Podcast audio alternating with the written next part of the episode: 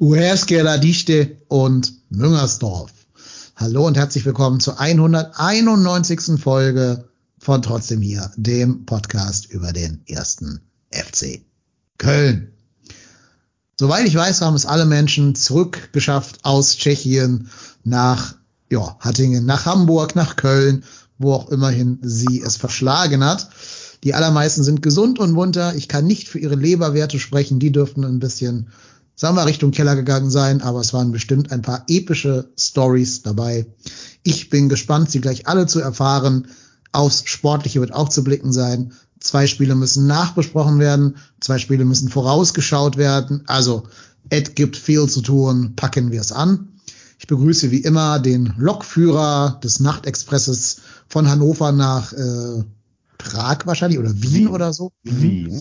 Genau, den Marco. Moin Marco, grüß dich. Ja, guten Morgen oder Abend, guten Abend. Ja Nacht, guten Mittag, alles. Genau.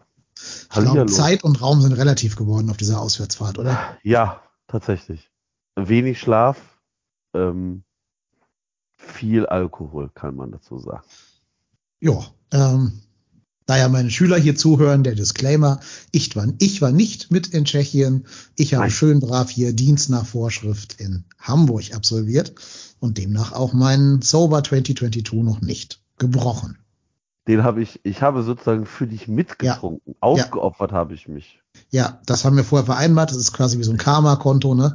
Das darf bei uns beiden in Summe nicht auf Null gehen, deswegen musst du halt 200 Prozent geben, damit ja. die Summe am Ende stimmt. Ja, ich habe ich hab mein Bestes gegeben. Ja, glaube ich. Mein Bestes gegeben, ja. Glaube ich. Gibt ja auch Augenzeugenberichte, die das bestätigen können. Ob unser heutiger Gast auch ein Augenzeuge deiner Exzesse war, weiß ich nicht. Aber er war zumindest auch in Tschechien. Deswegen ist er heute ein ganz äh, sehr, sehr herzlich willkommener Gast. Wir begrüßen sehr herzlich den Christian Künstler. Moin Christian, grüß dich. Hallo, guten Abend. Schön, dass du da bist und anscheinend ja auch Tschechien überlebt hast. Ich habe es überlebt. Ich habe den Marco aber relativ nüchtern wahrgenommen. Also, also so, so der Schein trügte. Der Mutter ging. So stark alkoholisiert wirkte er jetzt auf mich nicht. Nee. Zu welchem Zeitpunkt habt ihr beiden euch denn getroffen? Äh, in der Halbzeit, glaube ich. Genau. Ja.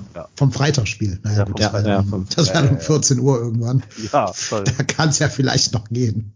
Da, also tatsächlich äh, war der Freitag auch der Tag mit dem wenigsten Alkohol. Ja, das ist auch was anderes, ne? Dass man da mal so ein Spiel dann quasi relativ nüchtern mitkriegt. Ja. Ja, ja dann würde ich doch mal vorschlagen, nehmt uns doch mal alle mit auf eure Auswärtsreisen. Auf Twitter wurden schon gewünscht, dass wir ganz viele Berichte hier zu Wort kommen lassen. Ich weiß nicht, ob vielleicht der Gast Christian anfangen möchte. Ja. Erzähl doch mal ein bisschen von deiner Reise. Wo hat's dich her verschlagen? Wie war's? Lass uns mal alle teilhaben. Ja, also ich bin am Donnerstagmorgen von Düsseldorf aus nach Wien geflogen und bin dann von Wien aus mit dem Zug nach Brünn gefahren. Ähm, dort hatten sich, äh, ja, ich glaube, fast 60, 60 Leute so zusammengeschlossen, wo einer so nett war, ähm, einen Bus quasi zu chartern, der uns nach, äh, wie heißt der Ort, Uherske Radiste ähm, fahren sollte oder auch gefahren hat und wieder zurückbringt. Das hat auch wunderbar funktioniert. Ja, also der, der Donnerstag war eigentlich, ähm, der war eigentlich noch relativ äh, relaxed, muss man so sagen. Am Freitag wurde es dann ein bisschen wilder, aber der Donnerstag war eigentlich relativ relaxed. Wir sind dann halt wieder mit dem Bus zurück. Ähm, ja, dann, als sich dann halt rausgestellt hat, dass das Spiel nicht stattfindet, äh, war dann natürlich auf der Busfahrt zurück. Ähm, ja, alle waren irgendwie am Planen und ähm, am gucken, wie sie das irgendwie möglich machen, ähm, dass sie dann halt am nächsten Tag äh, irgendwie wieder da sein können, weil es gab tatsächlich ja viele, die am, die morgens wieder zurückgeflogen sind oder halt mittags wieder zurückgeflogen sind. Äh, ich persönlich hatte Glück, dass ich von vornherein ähm, von Wien aus erst den Flug um 20.10 Uhr gebucht hatte. Ähm, also das war zeitlich erstmal schon einigermaßen machbar bei mir. Wobei es dann durch den tschechischen Nationalfeiertag ein bisschen schwieriger wurde, weil ich glaube, nicht allzu viele Züge dann fuhren. Und dementsprechend war eigentlich für mich schon klar, ich muss irgendwie eine Mitfahrgelegenheit finden, um wieder nach Wien zu kommen. Und das hat dann aber irgendwie auch dann letztendlich ganz gut funktioniert und so ging es mehreren, glaube ich. Die haben irgendwie sich in Autos organisiert, um dann rechtzeitig wieder nach Wien zu kommen. Ich glaube sogar in dem Brünn, Brünn-Bus saß ein gemeinsamer Bekannter von uns beiden. Also jemand, den du da kennengelernt hast und den ich hier aus Hamburg kenne. War da ein Hamburger Herr zu Gast? Ja, ich glaube schon, ja. Ja, dann so ist die Welt dann doch ein kleines Dorf. Also wenn man es Khaled, Der Khaled Naha war auch dabei. Ja, genau, genau, dann war das der Bus. Ja, ja, dann ja. habt ihr euch da kennengelernt. Genau. Das ist mein Nachbar quasi hier in Einsbüttel ja. in Hamburg. Sehr gut. Ja. Genau, also ich, ich wollte gerade sagen, die Welt ist ein Dorf, aber gut, Oherskeladieske ist ja auch ein Dorf. Wenn man da mit, mit 5000 Leuten einfällt, dann kennt man sich wahrscheinlich irgendwann tatsächlich. Ja. Ja, bin gespannt. Wir müssen eigentlich auf jeden Fall noch ein bisschen über diese Absage-Geschichte reden. Aber ich denke mal, erst kann uns der Marco ja mal ein bisschen von seiner Fahrt im Nightjet erzählen. Ja, also tatsächlich, wenn ich das höre, ja, wir sind da entspannt geflogen. Entspannt war es bei uns auch, ähm, aber anders entspannt. Ähm, ich äh, hab, bin ja mit der Reisegruppe Hamburg oder wie sie, ich, muss jetzt gerade mal gucken, wir haben uns diverse Male umbenannt. Äh, die Gruppe heißt mittlerweile, wir, wir haben es uns bedient. Ähm, äh, ja, das, den Wort, äh, dieses Wortschöpfung habe ich irgendwann äh, nicht mehr ganz so äh, nüchtern gesagt. Ich wollte eigentlich sagen, wir haben uns das verdient und ich habe gesagt, wir haben uns das bedient. Ähm, die Reisegruppe hat ja in Hamburg seinen, seinen Start genommen. Da sind ja äh, der Lennart, äh, die Claudia, der Reik und der René losgefahren. Nee, das stimmt so nicht. Und du hast dich, wolltest dich dazuschleichen. Die haben dich nee, nee, nee, nee, nee, nee, nee. Ich war länger dabei als der Lennart. Also früher dabei. Ja, okay, du bist von Hamburg Hauptbahnhof bis. Nein, ich bin von Altona, bin ich eingestiegen. Ach, von Altona, ja, okay. Genau, ich wollte, ich wollte auch so ein Achthunderttausendstel der Auswärtsfahrt mitmachen. Und der Witz war ja, dass der Reik, liebe Grüße, der ist ja auch im Chat, äh, am Donnerstag ja Geburtstag hatte. Ja. Und ihr seid ja am Mittwoch losgefahren. Da habe ich es mir nicht nehmen lassen, mit seiner Freundin, mit der Claudia, ist auch im Chat, liebe Grüße, äh, ein bisschen zu plotten, dass wir uns da am Bahnhof Altona treffen würden. Habe ich ihm noch einen kleinen, kleinen Bierträger mit in den Zug gebracht und bin halt in der Tat genau eine Station mitgefahren. Also ja, ich kann behaupten, ich war ein winzig, winzig, winzig kleiner Teil der Auswärtsfahrt. Aber leider habe ich den Lennart verpasst, weil der ist erst Hauptbahnhof eingestiegen, wenn ich Dammtor schon wieder ausgestiegen bin. Ja. Ja, also wie gesagt, die, die Reisegruppe Hamburg hat sich, hatte sich mit vier Mann äh, schon äh, getroffen und äh, ja, haben schon Gas gegeben, äh, alkoholtechnisch. Ähm, und als ich in Hannover dazu gestoßen bin, kamen die tatsächlich aus dem Zug mit FC-Trikot und äh, Common FC und FC Köln ist wieder da und FC International und haben den ersten, das erste Fässchen rausgebracht, das erste 5-Liter-Fässchen rausgebracht. Und ähm, jemand, der dann dazu stieg, sagte nur etwas wie, ach du Scheiße. ähm, also die ahnten schon, was da auf sie zukommen mag. Ich glaube, wir haben sie nicht enttäuscht. Wobei ihr wart ja in so einem kleinen Aquarium dann, in so einem abgeschotteten Ja, ja, ja, genau. Wir hatten, das, genau, wir hatten halt so, so ein Sechser, wir hatten ja zwei Sechserabteile, die man äh, so als Schlafabteile, also du kannst die Sitze dann halt im Prinzip ausstrecken und kannst dich dann im Prinzip da lang machen. Und wir hatten halt zwei von diesen sechser Abteilen, ähm, saßen aber tatsächlich die erste, ich glaube, bis, ich weiß gar nicht, bis kurz vor Nürnberg in äh, einem Abteil zusammen und haben da äh, zusammen Spaß gehabt und getrunken. Und äh, ja, haben da tatsächlich sehr viel Spaß gehabt, viel gelacht, äh, viel erzählt und äh, uns auf das Spiel gefreut. Unsere Freude hat sich aber dann so, also unsere nicht ganz, sondern der, der Lennart, der äh, hatte sich dann äh, irgendwie dann schon relativ früh abgekapselt, weil seine Frau tatsächlich krank mit zwei Kindern zu Hause lag oder saß. Und äh, der hat sich dann äh, lange mit, der, mit dem Gedanken rumgetragen, unsere Reisegruppe zu verlassen und wieder nach Hause zu fahren, was er dann tatsächlich auch in Passau getan hat. Also der hat uns noch vor der Grenze dann leider verlassen, so dass wir dann nachher nur noch zu viert waren. Und ähm, dazu muss man sagen, der Lennart hat ja die ganze Zugfahrt organisiert und war im Prinzip unser, unsere, unser Zugjoker. Und da hatte ich kurz ein bisschen Panik, weil ich gedacht habe, so, Alter, wir kommen da niemals alleine an. Aber wir haben es tatsächlich in einer Vierer-Kombi geschafft, uns äh, trotz Verspätung und anderem Umsteigen und anderem Zug äh, bis Uherschke-Radiste durchzuschlagen und auch tatsächlich in einer annehmbaren Zeit. Ich glaube, wir waren irgendwann um halb eins oder irgendwas so um den Dreh waren wir in Uherschke-Radiste, sind dann äh, kurz äh, durch die Stadt zu unserem Hotel, das tatsächlich sehr, sehr zentrumsnah lag. Auch da mussten wir, haben wir kurz vorher am, am Montag nochmal umgebucht. Wir hatten ja eigentlich unser Hotel in Otrokovic, was so, ich bummelige 15 Kilometer außerhalb lag.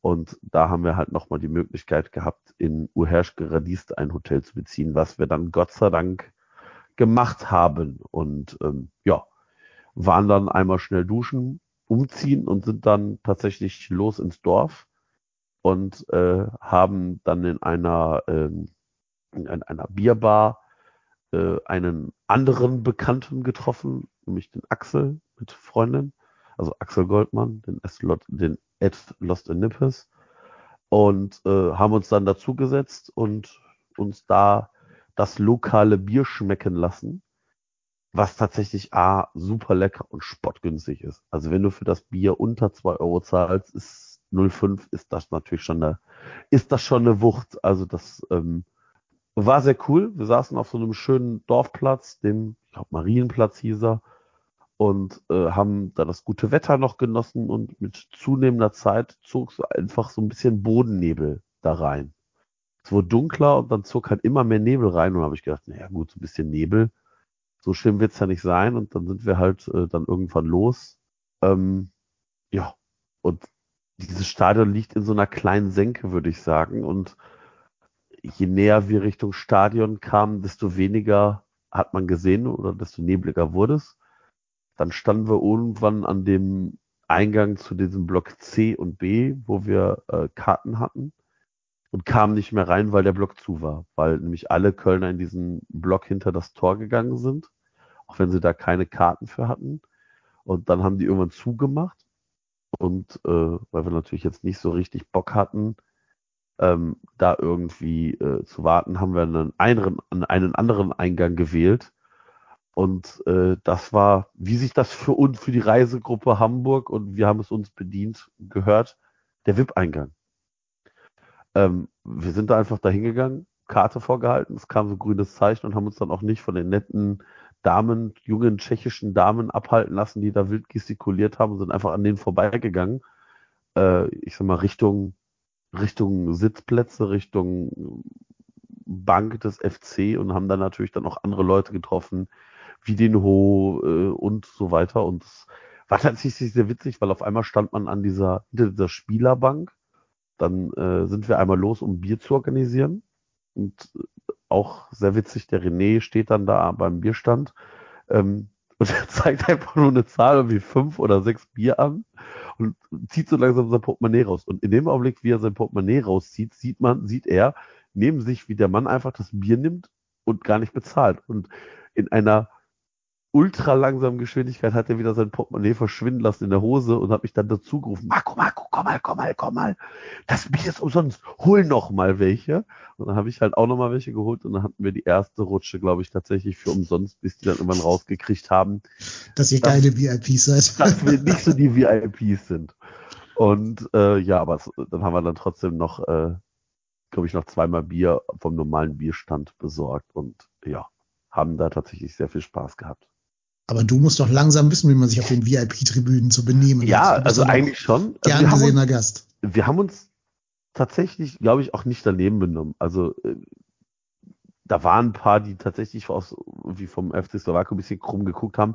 Da waren aber auch viele wirklich nette dabei, mit denen man sich auch ein bisschen unterhalten konnte. Und das war schon sehr entspannt, weil es passiert ja auch erstmal nichts. Also der Nebel war ja tatsächlich wirklich der Nebel des Grauens. Man hat wirklich von da, wo wir standen, nicht die Tribüne hinter dem Tor gesehen und erst recht nicht die Tribüne gegenüber. Und ähm, man sah dann irgendwann mal so ein paar Figuren da rumflitzen. Und dann wurde es ja das erste Mal für eine halbe Stunde verschoben und dann nochmal. Und ähm, was ganz witzig war, du warst ja direkt überhalb dieser, dieser Spielertribüne. Und wir haben mehrmals äh, dann runtergerufen, sowas wie Steffen, Steffen, komm, mach Kleinfeld, 8 gegen 8 oder 7 gegen 7. Und äh, Steffen Baumgart hat sich tatsächlich auf diese Kommunikation auch ein bisschen eingelassen und gesagt, ja, ja, ja, ich äh, schlag das gleich mal vor, ich schlag das gleich mal vor, an mir soll es nicht scheitern. Ähm, und ja, haben da diverse Informationen auch von FC-Verantwortlichen bekommen und ähm, dann klarte es einmal so kurz auf, als die Spieler sich warm machten und da haben alle schon gesagt, so, ja cool, der Nebel verzieht sich so langsam. Und ähm, tja, dann fing das Spiel an und ich glaube, mit Anpfiff zog der Nebel wieder ins Stadion so nach und nach. Und äh, ja, ich glaube, da war ein Schuss vom FC Slowako. Ich glaube, den hätte mir Marvin Schwäbe niemals gesehen, weil er den auch einfach durch den Nebel nicht sehen konnte. Und angeblich sollen wir auch in der sechsten Minute eine Torchance gehabt haben, aber keiner weiß, ob es wirklich von wem es eine Torchance war und ob es eine war. Und Florian Dietz nach Ecke hat links am Pfosten okay. vorbeigeschossen. Ja. Ja. Ja, aber also ich kann vom Fernsehen berichten, ähm, die Kamera war auf der Seite, auf der Christian Petersen gespielt hat, also unsere linke Seite quasi. Pedersen selber konnte man noch ganz gut erkennen, aber sobald der Ball seinen Fuß verlassen hat, wusstest du nicht mehr, wo er war. Also der hätte vors Tor fliegen können, hinters Tor, aufs Tor, irgendwo zurück zum eigenen Tor. Wir hätten es nicht sehen können. Also da war auch im Fernsehen nicht keine Hilfe. Ja, also ich, ich glaube, das ist, das ist unumstritten, dass das Spiel nicht regelkonform gewesen wäre, hätte man da gespielt. Also ich, ich möchte mir nicht ausmalen, wenn du durch so ein Spiel verlierst, was dann los ist. Mhm. Ja, ich habe auch so gedacht. Stell dir einfach vor, der Schuss von Slowatschko wäre schon direkt drin gewesen. Ja, genau. Das wird ja auch nicht annulliert dann. Das Spiel ging ja einfach in der achten Minute weiter. Genau. Das wäre ja auch nicht wirklich regel, äh, regelkonform gewesen dann. Oder unser also, Tor. Ist ja egal. Also eins von beiden halt. Es war voll. Also ich glaube auch tatsächlich, dass also die Trainer, das war natürlich der unfassbare Vorteil, dass wir halt da standen. Du konntest halt genau sehen, was da abgeht. Die beiden Trainer sind aufeinander zu und beide haben sich dann, glaube ich, verständigt, dass das so keinen Sinn macht für keinen, für keins der beiden Teams. Und äh, ja, gut. In dem Augenblick fand ich das auch alles noch ganz witzig, weil ich gedacht habe, haha, dann spielen wir halt morgen nochmal. Was ich natürlich nicht bedacht habe, ist, äh, dass mein Zug, also mein ursprünglicher Zug nach Prag, beziehungsweise von Prag nach über Berlin nach Hause damit gar nicht zustande kommt. Wann wäre der gegangen? äh, um neun Uhr irgendwas oh, okay. aus äh, äh, Uhersch-Geradiste. Ich hätte irgendwie, glaube ich, zwei Stunden in Prag gehabt und äh, von da aus dann weiter. Äh, ja, das äh, hätte nicht funktioniert. Und ähm, habe ich mir aber, wie gesagt, an dem Abend gar nicht so einen großen Kopf gemacht. Wir sind dann aus dem Stadion raus, sind dann noch in eine andere Bar gegangen und äh, ja, das war dann ein bisschen, bisschen wild, weil äh, der Reik, der hatte dann tatsächlich irgendwann, ich glaube, Müdigkeit, Alkohol, der hat irgendwann dann keinen Schnief mehr gehabt und ist direkt nach ins Hotelzimmer gegangen. Ähm, der hatte tatsächlich keinen Bock mehr mit uns irgendwie zu trinken und der war auch tatsächlich ein bisschen, ein bisschen stinkig. Ähm, der hat sich dann von verabschiedet, auch tatsächlich nachvollziehbar. Und dann saßen wir noch mit, mit Axel und, und seiner Freundin und Claudi und René und ich zusammen und neben uns saß eine, ich würde jetzt mal sagen, 50 bis 60-jährige Frau aus der dortigen Ultraszene, würde ich sagen, Klatschpappen-Ultraszene. und die hatte so ein, so ein Sitzkissen. Und immer, wenn ich, ich persönlich, irgendetwas, ich saß halt so neben der und die saß am Tisch neben mir immer wenn ich irgendwas gesagt habe, irgendetwas, hat die immer wieder gesagt, Slowatschko, Slowatschko. Oder mir ging das so dermaßen auf den Senkel, dass ich dann irgendwann grimmig rübergeguckt habe und die hat die einfach null interessiert, ne? Und äh, ja, das äh, war dann sehr interessant und dann irgendwann äh, ereilten uns dann so von den anderen äh, Reisegruppen Informationen wie, Mensch, wir sind hier noch in der Disco, in der Disco Nummer 6 äh, da, da, da äh, führt ein anderer hier im Podcast, berühmt-berüchtigter Gast, schwingt sein Tanzbein. Ähm, und das haben wir uns da nicht nehmen lassen, in diese berühmt-berüchtigte Disco Nummer 6 zu gehen. Also Axel, seine Freundin, ähm, Claudia, René und ich. Und äh, ja, das war schon sehr spektakulär. Also das muss, muss man sich vorstellen, das ist wie so eine kleine Dorfdisco.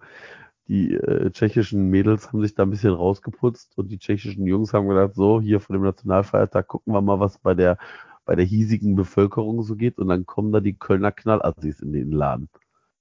Ähm, war tatsächlich sehr witzig, aber es ist halt komplett ruhig geblieben. Und äh, es gab sehr wunderbare Tanzszenen zu beobachten von René und Thomas Reinscheid. Also ein Disco Fox der allerersten Güteklasse. Also wenn wir die nächstes Jahr irgendwie bei äh, hier, wie heißt diese Tanzsendung auf RTL? Also da, die beiden sehe ich da schon als, als neues Traumpaar am Tanzfirmament schon stehen. Also war tatsächlich sehr witzig. Ähm, bis zu dem Zeitpunkt habe ich tatsächlich auch nur Bier getrunken. Und warum auch immer. so fängt das Verhängnis an. auch immer habe ich mich bereit erklären lassen, Longdrinks zu trinken. Liebe Grüße an Claudia, die mich da verführt hat. Da ist der Reik einmal nicht da, da werde ich jetzt zu ganz schlimmen Sachen verführt. Ähm, ich habe zum Beispiel, also, dass die mir diesen, ich habe mir dann einen Long Island Eistee bestellt für, weiß ich nicht, umgerechnet drei Euro, äh, dass die mir den nicht aus der Hand geschlagen hat. Verstehe ich bis heute nicht. Also da ein bisschen, hätte ich ein bisschen mehr, ein bisschen mehr Unterstützung gebraucht. Weil ich war eigentlich tatsächlich, das war jetzt eher so mein, mein Nachteil. Und ja, sind dann da aber irgendwann, ich kann gar keine Uhrzeit sagen. Ich glaube, wir glaube, wir waren um zwei Uhr im Hotel. Äh, kann die Claudia aber vielleicht mal sagen, ob das stimmt. Aber so, ähm, so um den Dreh waren wir dann im Bett, haben uns dann aber für äh, ja, haben uns dann aber für äh, äh, 9 Uhr zum Frühstücken verabredet, ähm, was wir dann auch gemacht haben. Und ähm, auch da habe ich irgendwie gedacht, so, ja, morgen gehst du zum Fußball und dann guckst du mal, wie du nach Hause kommst.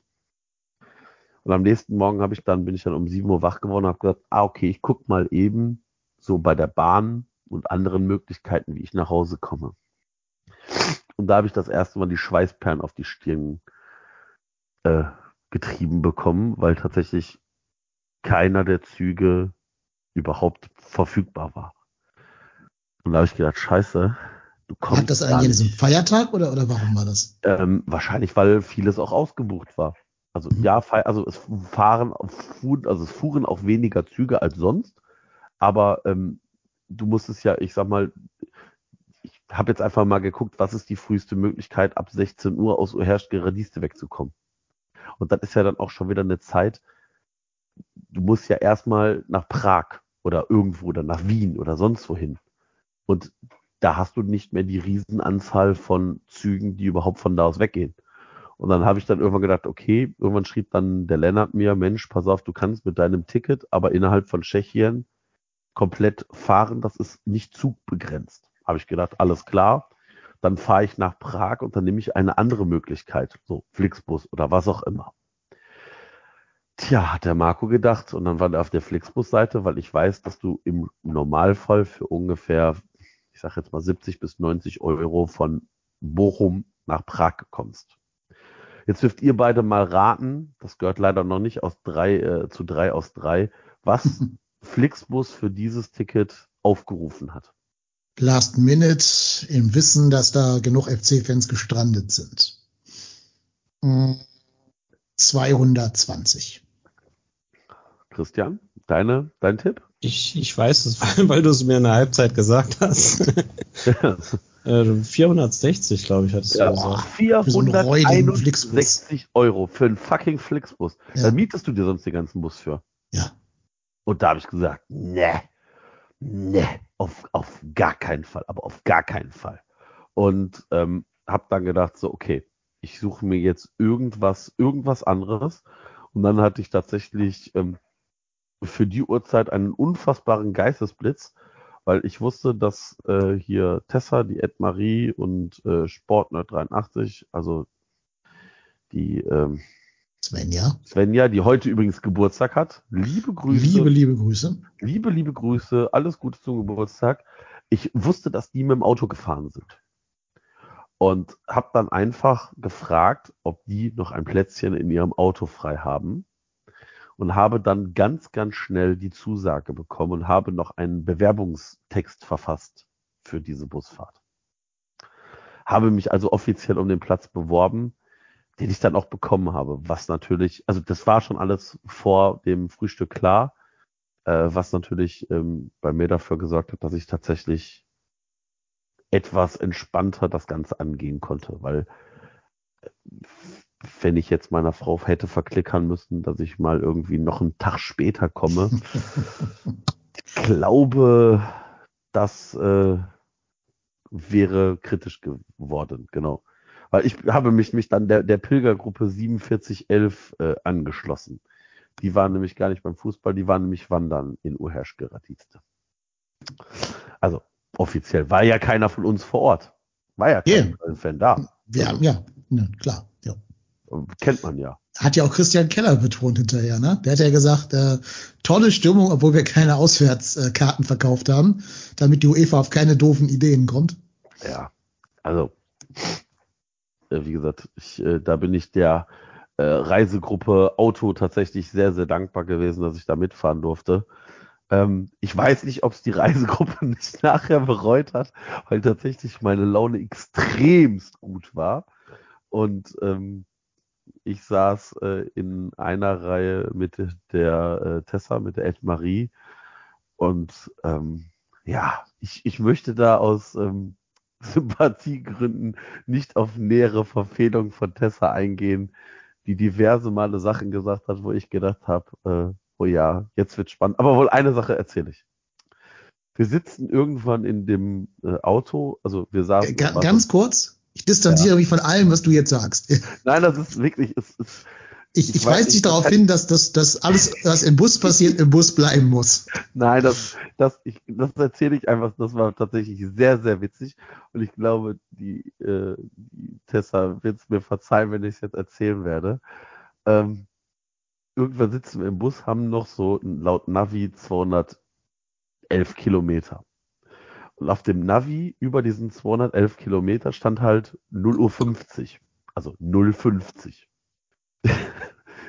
die Tessa macht so den Kopf ein bisschen nach vorne, guckt auf das Navi und sagt, krass, das Navi ist auch komisch. Wie wollen wir denn 211 Kilometer in 50 Minuten zurücklegen? Ich gucke sie nur an und sage, mm, das ist die Ankunftszeit, meine Liebe. Sie will puderrot und sagt, oh, ja, dann sage ich mal nichts mehr. Also war tatsächlich, also in dem Augenblick wahrscheinlich auch witziger, als es jetzt klingt, aber äh, wir haben in dem Bus sehr viel Spaß gehabt. Ich habe noch fleißig stickern können auf diversen Rastplätzen. Und ähm, ja, bin dann um 1 Uhr 11, 12, irgendwas kurz nach 1 in Köln angekommen und habe dann um Wir, wir behaupten, es war 1.11 Uhr für die Authentizität der Geschichte. Ich weiß es nicht. Es war kurz Doch, nach. Es ist eine Kölsch-Auswärtsfahrt, natürlich war es 1.11 Uhr. 1.11 Uhr, ja, dann war es 1.11 Uhr. Es kann auch 1.12 Uhr und 1.13 Uhr gewesen sein. Ich kann es da wirklich nicht mehr sagen und habe dann meinen Zug um 1.42 Uhr bekommen und äh, bin dann, ja, irgendwann in Bochum gewesen und habe dann den Nachtbus zu meinem nach Hattingen genommen und war dann um 3.44 Uhr, glaube ich, zu Hause. Nicht schlecht. Ja, die schreiben schon hier trotzdem hier der Reisepodcast. Ja. Also, eine Frage habe ich aber noch. Habt ihr ja. in diesem Nightliner auf dem Hinweg überhaupt geschlafen oder habt ihr durchgezogen? Mm, wenig geschlafen. Also ich, ich habe tatsächlich auch mal irgendwann, also was ein bisschen nervig war, war halt, wir hatten ursprünglich, glaube ich, in Nürnberg eine Stunde 50 oder so Aufenthalt. Und äh, der Lennart sagte schon, ja, da werden wir definitiv mehr haben, weil ähm, das war so ein Zug, wo hinten noch ein Autozug dran war. Mhm. Und der wird dann da getrennt und mit einem Zug, aus, der aus Köln kam, zusammengefügt. Und ähm, ja, da haben wir, glaube ich, dreieinhalb Stunden oder so in Nürnberg gestanden. Und irgendwann habe ich dann auch gedacht, so, boah, ich lege mich jetzt noch tatsächlich vielleicht noch mal ein paar Minuten hin, um dann einfach vielleicht doch noch mal ein bisschen Schlaf zu haben, weil mit so einem Spiel um 18 Uhr sollte man vielleicht doch ein bisschen geschlafen haben. und bin dann irgendwann von so einem Ruckeln wach geworden und bin dann nach, wollte noch draußen gehen, ein bisschen frische Luft schnappen und dann stand der Zug völlig woanders, weil wir haben vorher an so einem äh, an so einem an einer Rolltreppe gestanden, auf einmal war da keine Rolltreppe und hinten die Autos waren weg.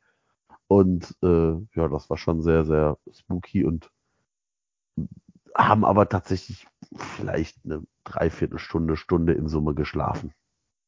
Und ja, dann also Respekt. Ich, halt ich glaube, ich hätte es auf, ich hätte es auf null Minuten gebracht in dem Abteil. Da waren ja auch so gefühlt irgendwie 35 Grad drin. Ja, also tatsächlich in dem einen Abteil, äh, in dem, wo wir am Anfang saßen, ich habe das Gefühl gehabt, da hat die Klimaanlage auch eher so semi-gut funktioniert. Mhm. Da war es tatsächlich sehr, sehr warm. Und äh, ja, nachdem wir dann in Passau waren und äh, der Lennart uns leider verlassen hat im Zug, ähm, sind wir dann auch in das zweite Abteil gegangen, wo tatsächlich die Luft noch ein bisschen besser war. Ja. Das okay. Ja, super. Vielen Dank für den Reisebericht. Dann würde ich vorstellen, können wir auch sportliche zu gucken kommen, als man dann schließlich irgendwas gesehen hat. Nämlich am Freitag dann um 13 Uhr. Also eher eine ungewöhnliche Zeit. Aber Wobei Steffen Baumgart Eins habe ich noch. Ähm, es gab auf der Rückfahrt, wo wir im Bus waren, gab es äh, noch das Gerücht oder da stand es noch äh, so in Frage, ob am nächsten Tag überhaupt mit Zuschauern gespielt wird. Mhm, das hatte der Khaled auch auf, auf Twitter gepostet. Ja, wegen, wegen dem äh, Feiertag wusste man jetzt nicht so direkt, ob die wirklich alle Ordner und Polizeikräfte dann wieder ranbekommen. Also das war auch noch so eine Frage, ob man denn überhaupt mit Zuschauern spielen wird. Also es war an dem Abend relativ wild, wie man dann da jetzt plant und ähm, das, ist, das war schon nicht so einfach. Ja, aber ich befürchte, man hätte das kleine tschechische Dörfchen zerlegt, wenn da keine Zuschauer reingelassen worden wären am nächsten Tag. Ich glaube, da war es für die Sicherheit schon besser, einfach Tore auf und rein. Ja, also ich glaube auch, dass man sich damit keinen Gefallen getan hätte, wenn man gar keine Zuschauer zugelassen. Äh, vor allem, weil der Stadionsprecher ja auch ähm, gesagt hat, dass die Karten für morgen ihre Gültigkeit behalten. Also ja. beim Rausgehen. Also, puh, also. Ja, und das haben ja wirklich alle panikartig noch umgebucht, wenn das dann alles umsonst gewesen wäre. Ja. Ne? ja. Aber ich glaube, ähm, auch da hätten die FC-Fans Mittel und Wege gefunden, wie man reingekommen wäre. Ja, wahrscheinlich schon. Ja. Okay, gut. Jetzt noch irgendwelche Reisesachen oder sollen wir sportlich schauen? Nee, Wird Zeit für Sportliche, würde ich sagen. Ich glaube auch. Also ich mache ja Kapitelmarken, das heißt, wer mehr Bock auf Sportliches hat als auf eine halbe Stunde Marco erzählt, wie er durch den Zug gestolpert ist, der kann die dann jetzt benutzen. Aber wer es jetzt hört, das ist eh zu spät. Also, ihr habt es dann schon gehört. Genau, das Sportliche. Der FC gewinnt 1 zu 0 gegen den FC Slowatschko nach einem Elfmeter, der also zunächst einem verschossenen Elfmeter und dann einem versenkten Elfmeter von André Duda. Äh, ich hatte das große losgezogen, durfte das Spiel in der Schule gucken. Weil ich es nicht nach Hause geschafft hätte, habe ich da halt alle Kinder dann zur Mittagspause rausgeschickt, habe meinen Klassenraum verriegelt, weil natürlich alle vom Fenster standen und große Freude daran hatten, dem Herrn Lennepe dabei zuzugucken, wie er seinen Verein verliert, vermeintlich. Äh, ja, und dann habe ich halt das Spiel auf Smartboard in der Schule geschmissen, um nachher wieder unterrichten zu können. War auch mal eine andere Erfahrung, das in so einem klinischen Schulambiente zu gucken. Ja, gut. Aber zumindest war die Leinwand größer als bei mir zu Hause der Fernseher. Insofern war es sogar ein Upgrade für mich. Ja, aber das Sportliche. Ähm, ich durfte dann nachher das Nachspiel für fc.com schreiben. Ähm, Habe ich so ein bisschen den, den schwarzen Peter gezogen. Und die anderen wären auch zu nicht in der Lage gewesen, würde ich jetzt ich mal Ich fürchte, ich war der Einzige mit, mit glaube ich, einer anderen Person zusammen, der nicht in Tschechien war, von der FC.com-Truppe. Ja. Genau. Die anderen haben ja Disco Fox getanzt, anscheinend. Einige. Einige, genau. Immerhin ist diesmal aber nicht ein Geschlechtsteil von ihnen auf Twitter aufgetaucht hinterher. Ist ja auch schon viel wert. Glaube ich zumindest. Ähm, ja, aber ich habe das Spiel überschrieben mit, es war ein Arbeitssieg. Also es war so der klassische, ich sag mal, Union Berlin-Sieg. So richtig schmucklos, kaum irgendwie spielerische Highlights. Gewinnst mit einem Standard oder in dem Fall halt einen Elfmeter. Ja, am Ende sind alle froh, dass das Spiel vorbei ist, aber so richtig Weiß auch keiner, wie du gewonnen hast, aber ja, also überzeugend war es jetzt nicht, fand ich ehrlich gesagt. Nö, ich fand es war eher schlimm. Also, also zumindest die erste Halbzeit. Also da habe ich jetzt so im Scherz gesagt, denn zu jemandem im Stadion, also wenn wir das jetzt im Nebel gespielt hätten, schlimmer hätte es jetzt auch nicht werden können. Ähm, die zweite Halbzeit wurde dann ein bisschen besser, da war ein bisschen mehr Tempo drin und man hatte dann auch mal so ein paar Torraumszenen, aber also in der ersten Halbzeit kann ich mich bis auf den Kopfball von Slowacko dann an den Pfosten oder Latte oder sowas, das war ziemlich zum Ende hin, kann ich mich eigentlich in der ersten Halbzeit an nahezu gar nichts erinnern, was da passiert ist. Also das war ein komplettes Gestocher irgendwie im Mittelfeld ohne Torgefahr. Das war wirklich grausam. Ja, ja, ich hatte mich ein bisschen gewundert, dass er den schnellen Mainer, Meiner, Entschuldigung, Meiner, nicht gegen diese 90-jährige Abwehr von äh, Slowatschko gebracht hat von Anfang an. Der war vielleicht der Plan, die erst müde spielen zu lassen und dann, wenn sie müde sind, ab der 70. nochmal zuzuschlagen mit eben der 35 kmh Rakete Linden Meiner. Ähm, ja, aber trotzdem glaube ich, dass die, die auf dem Platz stehen, da vielleicht schon auch ein bisschen mehr machen können spielerisch. Vielleicht muss man da auch ein bisschen äh, diese Umstände mit einpreisen. Spielverlegung um 13 Uhr gespielt. Also 13 Uhr ist ja sonst so eine Testkick-Zeit, ne, du irgendwie gegen den, weiß ich nicht, TSV äh, Hattingen oder so spielen musst. Und so fühlte sich das auch an, wie so ein so Testkick am Ende des Trainingslagers, wo alle schon so ein bisschen müde sind und eigentlich nur nach Hause wollen vom Trainingslager zu ihren Frauen und Kindern und dann bald die Bundesliga losgehen soll. Ja. In der ersten Halbzeit habe ich es auch so empfunden, das war ein, kein gutes Spiel. Ich glaube aber, dass man da sagen muss, dass der FC Slowako das tatsächlich sehr, sehr gut gemacht hat. Also die haben uns immer dann auf den Füßen gestanden, wenn man irgendwie in der Lage war, mal drei Meter nach vorne zu spielen. Und ähm, ja, das war, war erschreckend, dass man das, also dass wir als FC darauf keine Antwort hatten. Das hat mich tatsächlich ein bisschen geschockt. Finde aber, dass wir gerade in der zweiten Halbzeit durchaus mehr für Spiel auch wieder getan haben ja auch die eine oder andere Torschuss hatten, aber in Summe war das sicherlich ein Arbeitssieg, ja.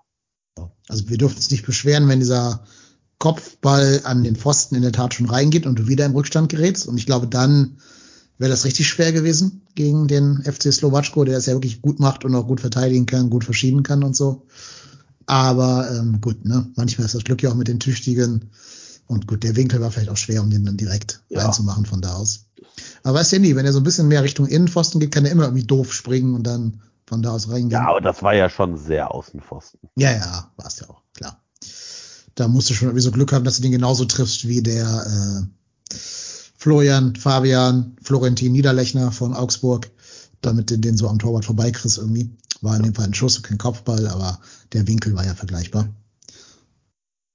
Naja, gut. Ähm, Sollen wir über die Elfmeterszenen reden? Können wir gerne tun.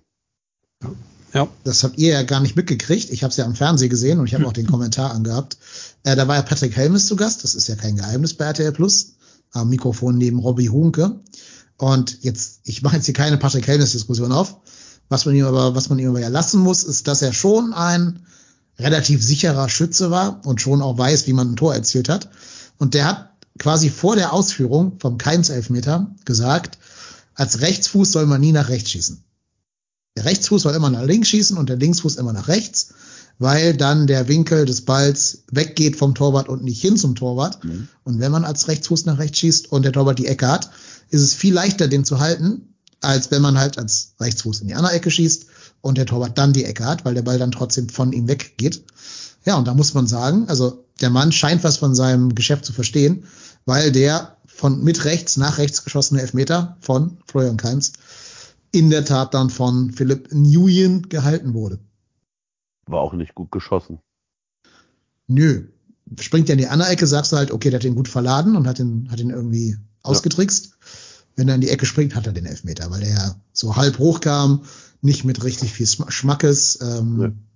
Also ich sag mal, wenn der in die Ecke schießt, in die, jetzt aus Helmes Sicht falsche Ecke, dann muss er zumindest fester und höher schießen. Ja, das stimmt.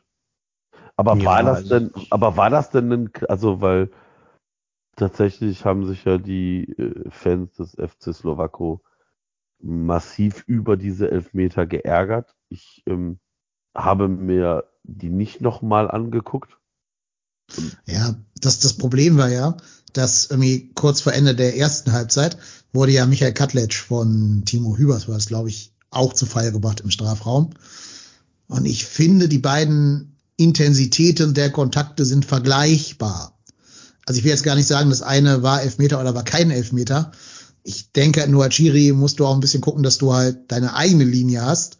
Und da kann ich die Slowaken, äh Quatsch, die Tschechen insofern verstehen, äh, dass man sagt, wenn der eine keiner ist, kann der andere auch keiner sein. Oder wenn du den zweiten gibst, hättest du den ersten auch geben müssen. Also das, mhm. das war, glaube ich, so der Urquell für deren äh, okay. Proteste da. Weil ich muss ganz ehrlich sagen, bei, also bei dem zweiten Elfmeter fehlt mir jede Fantasie, wie man den nicht geben kann. Also, äh, das war direkt vor meinen Augen. Direkt vor meinen Augen. Das war Luftlinie zweieinhalb Meter. Wenn ja. überhaupt. Und also, das ist, das war für mich ein klarer Elfmeter. Mhm. Weil, ähm, ich weiß nicht, wer da gegrätscht hat, aber nur in die Beine von äh, Tigges, äh, von, doch von Tigges geht. Und gut, klar, Tigges nimmt den natürlich auch an, aber der hat auch keine Chance mehr weiterzulaufen. Ja, ja, also das, das war Kohut, einer von den Dreierketten-Innenverteidigern da hinten. Ähm, ja, ich bleib mal ganz kurz bei dem ersten, bevor ich mit dem zweiten zu sprechen komme. Beim ersten macht der Damian so ein bisschen clever. Der macht das so ein bisschen wie der, wie der Onisivo gegen uns in dem Mainz-Spiel und nimmt halt ein, ein Angebot des Verteidigers an, sozusagen. Mhm. Ähm, könnte vielleicht so ein Ding sein, wo du eventuell mit VAR sagst, ah, ne, könnten wir vielleicht zurückpfeifen, eventuell, weil zu sehr vom Stürmer gewollt quasi und nicht nicht so richtig ursächlich für den Fall. Aber es gäbe auch Argumente zu sagen, es war keine clear and obvious Fehlentscheidung, also lassen wir stehen. Äh, der zweite finde ich aber auch deutlich eindeutiger, genau. Also insofern war es schon tatsächlich ein bisschen karmatische Gerechtigkeit, dass der erste verschossen, der zweite versenkt wurde. Ähm, das, glaube ich, entspricht dann schon auch der, ich sag mal, Qualität der Fouls, die da jeweils zum Elfmeter geführt haben. Ja, also ich habe mir vorhin auch mal die Highlights angeguckt, also die wenigen, die es gab. Ich finde, beim ersten kann man echt diskutieren. Äh, den muss man jetzt vielleicht nicht unbedingt geben, aber beim zweiten ist es halt wirklich klar. Es ist auch, auch ziemlich blöd, wie sich der Verteidiger da einstellt, weil er dann halt auch noch seine Beine zumacht. Quasi wie so eine Art Schere und ähm, klar, das nimmt Tigges dann halt an, aber das war halt, das war halt schon wirklich ziemlich deutlich.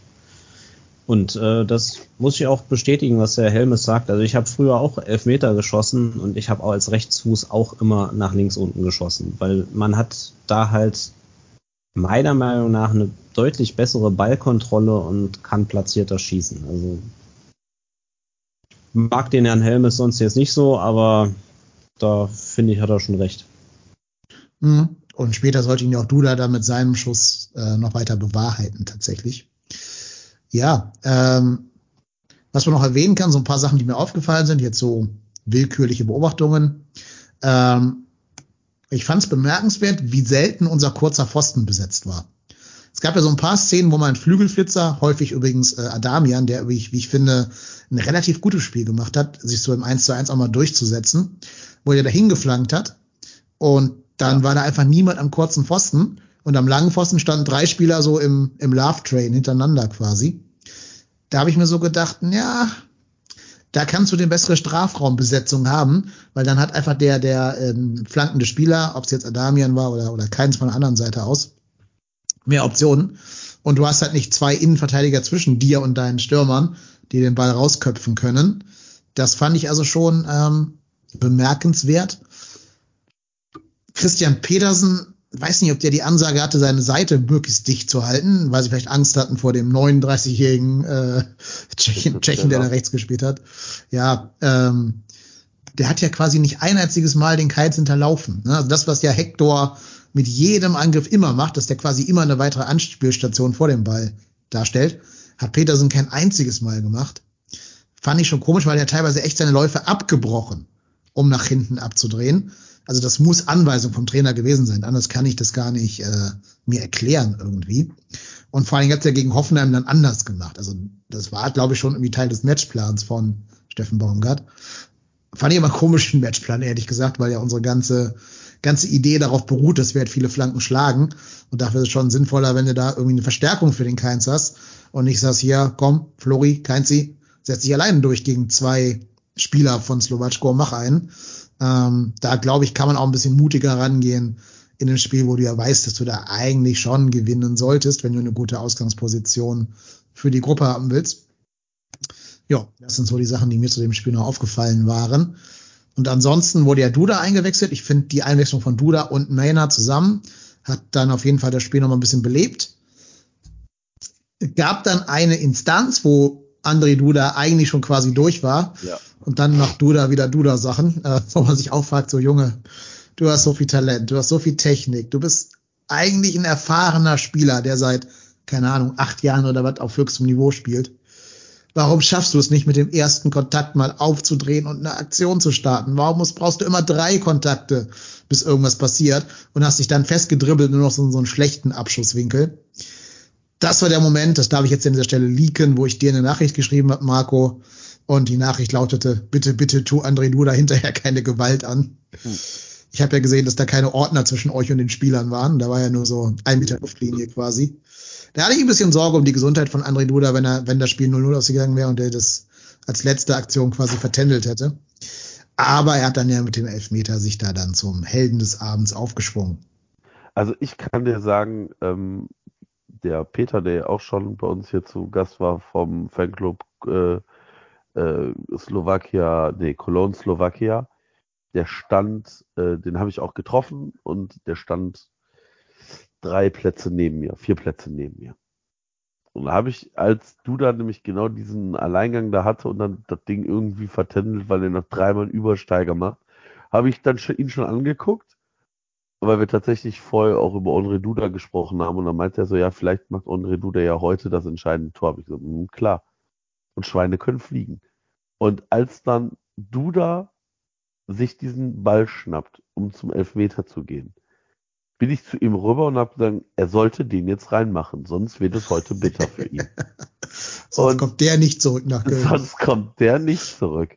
Und der Peter meinte dann so, ja, er hofft auch, dass er den jetzt reinmacht. Und äh, tatsächlich hat er den ja dann auch reingemacht. Und also ich habe den, den Elfmeter habe ich mir tatsächlich im Nachgang nochmal angeguckt, weil ich den nicht so, der war ja schon relativ gut geschossen. Ich habe den eher rein trudeln sehen im 0,3 kmh Modus. Ging mir am Fernseher aber auch so. Naja.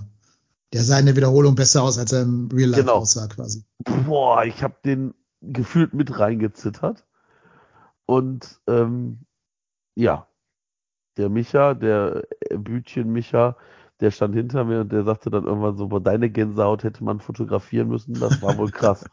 ich, ich war so unfassbar angespannt da in dem Augenblick, weil ich gedacht habe, so, du musst doch jetzt hier das Ding wuppen. Und da habe ich mir gedacht, so, boah, ich will auch nicht so eine Rückfahrt haben, wo du dich die ganze Zeit mit den Leuten unterhalten musst, wie scheiße das jetzt ist, dass du jetzt vielleicht doch ausgeschieden bist. Oder vor allem mit zwei verschossenen Elfmetern dann in ja. dem Fall, ne? Also ja. mehr Silbertablett geht ja gar nicht. Genau. Und du hast ja in dem Spiel auch gemerkt, da geht nicht sonderlich viel. Also ist jetzt nicht so, dass wir eine Expected Goals von Wert von 7,3 hatten, sondern das war ein Spiel, wo, wo du gesagt hast, da musst du jede Chance mitnehmen. Und wenn du sie dann so ärgerlich vergibst, dann ist es halt immer traurig und, und aber der Ball war drin und ich glaube, es war die 82. oder 81. Minute und ich habe äh, gegenüber auf diese Uhr geguckt, auf diese, auf diese etwas ältere ähm, ähm, Stadionuhr, wo im Prinzip nur links die Heimmannschaft als Zahl war, rechts und in der Mitte eine Uhr, also eine, die Minutenanzahl. Und ich habe diese letzten neun Minuten hockend vor dieser Balustrade nur noch vollbracht. Weil ich gedacht habe, jetzt kommt der FC wieder. Und die schlimmste Aktion ist für mich von André Duda in 91. Minute. Da habe ich kurzzeitig gedacht, ich springe jetzt hier über die, ba über die Bande und hau dem auf den Platz, wenn jetzt ein Gegentor passiert, hau ich den unangespitzt in den Boden. Anstatt dann zur, äh, entweder den Abschluss zu suchen. Nein, André Duda dribbelt am 16er wieder rum. Konter, und da wäre ja, da, da hat, ich weiß nicht, ob es Hübers, ich glaube, es war Hübers, der dann irgendwie kurz vor dem Strafraum den Spieler umgegrätscht hat, ja, oder umgetackelt hat. Oder Luca Kilian, ja. ja. Und da habe ich mir gedacht, so, wie unfassbar dumm kann man denn sein? Ja. In diesen Zweikampf dazu gehen für Audrey Duda. Vor allem auch da hätte Kilian die Chance gehabt, das vorher schon sauberer zu klären, dann immer noch um den Fehler auszubügeln von Duda. Also es wäre typisch gewesen, wenn dieser Freistoß reingegangen wäre. Ja, für, klar. Auch ein bisschen für die Saison von Luca Kilian, ne, der ja wirklich gerade viel Pech an den Hacken irgendwie hat. Ähm, ja. ja. Es gab ja noch eine Szene, ich weiß gar nicht, wie ihr die im Stadion wahrgenommen habt, aber wo Skiri noch im Strafraum den einen Spieler umschubst, der in den anderen Spieler reinfällt ja. die auch ganz vehement Elfmeter gefordert haben. Also, also auch da würde ich sagen. Konnte man nicht wirklich sehen. Ja, auch da würde ich sagen, mit VAR kannst du ihn auch mal kriegen, weil Skiri macht da nichts Richtung Ball. Der schubst wirklich nur den Danny-Check war das, äh, Richtung den anderen Spieler da. Und der fällt dann eben um. Also kann man auch mal geben. Ich kann so ein bisschen schon verstehen, warum sich der Trainer von Slowatschko nachher so aufgeregt hat und sich da benachteiligt gefühlt hat. Ja, ja. Das, also wie gesagt, das, das hast du von da, wo wir standen, halt tatsächlich gar nicht gesehen. Ja. Nee, es ist logisch. Ähm, Im Fernsehen haben es ja zwei der Wiederholungen gegönnt und dann sieht man schon recht deutlich. Also ich hätte gesagt VAR-Elfmeter jetzt in der Bundesliga. Die sind ja da sehr niedrigschwellig, was so Entscheidungsumstöße angeht, außer wenn Eintracht Frankfurt gegen Dortmund spielt. Aber äh, das war schon vergleichbar mit diesem Adiemi-Ding von, von äh, Frankfurt hier, also von Dortmund, wo jetzt ja alle über den VR diskutieren gerade. War also auch nicht ballbezogen, sondern rein auf den Mann. Also insofern, so, vergleichbar vielleicht damit. Das habe ich überhaupt gar nicht mitbekommen. Also. Das war schon 93. Da wart ihr wahrscheinlich schon im ganz großen Zittermodus. Ja. Äh, ich hatte noch irgendwo was gehört von einem eventuellen Handelfmeter. Ja. Den Slowacko hätte kriegen müssen. Ja. Das habe ich gehört, aber sonst. Ich weiß es, aber habe ich auch, auch gehört, aber ich, ich weiß es ehrlich gesagt nicht mehr. Also ich, ich habe versucht zu recherchieren. Ich habe nichts dergleichen, wo man mich erinnern können oder rausfinden können im Live-Ticker oder so. Ich habe nur diese beiden Hand äh, äh, Foul-Elfmeter-Szenen gesehen. Und äh, weiß ich auch nicht so ganz genau, was damit gemeint war. Mit der Handsituation. Vielleicht weiß jemand im Chat, wenn ja, schreibt.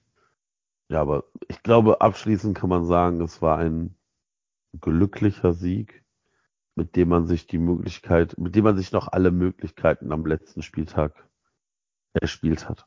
Ja, aber Vielleicht auch teuer bezahlt. Ne?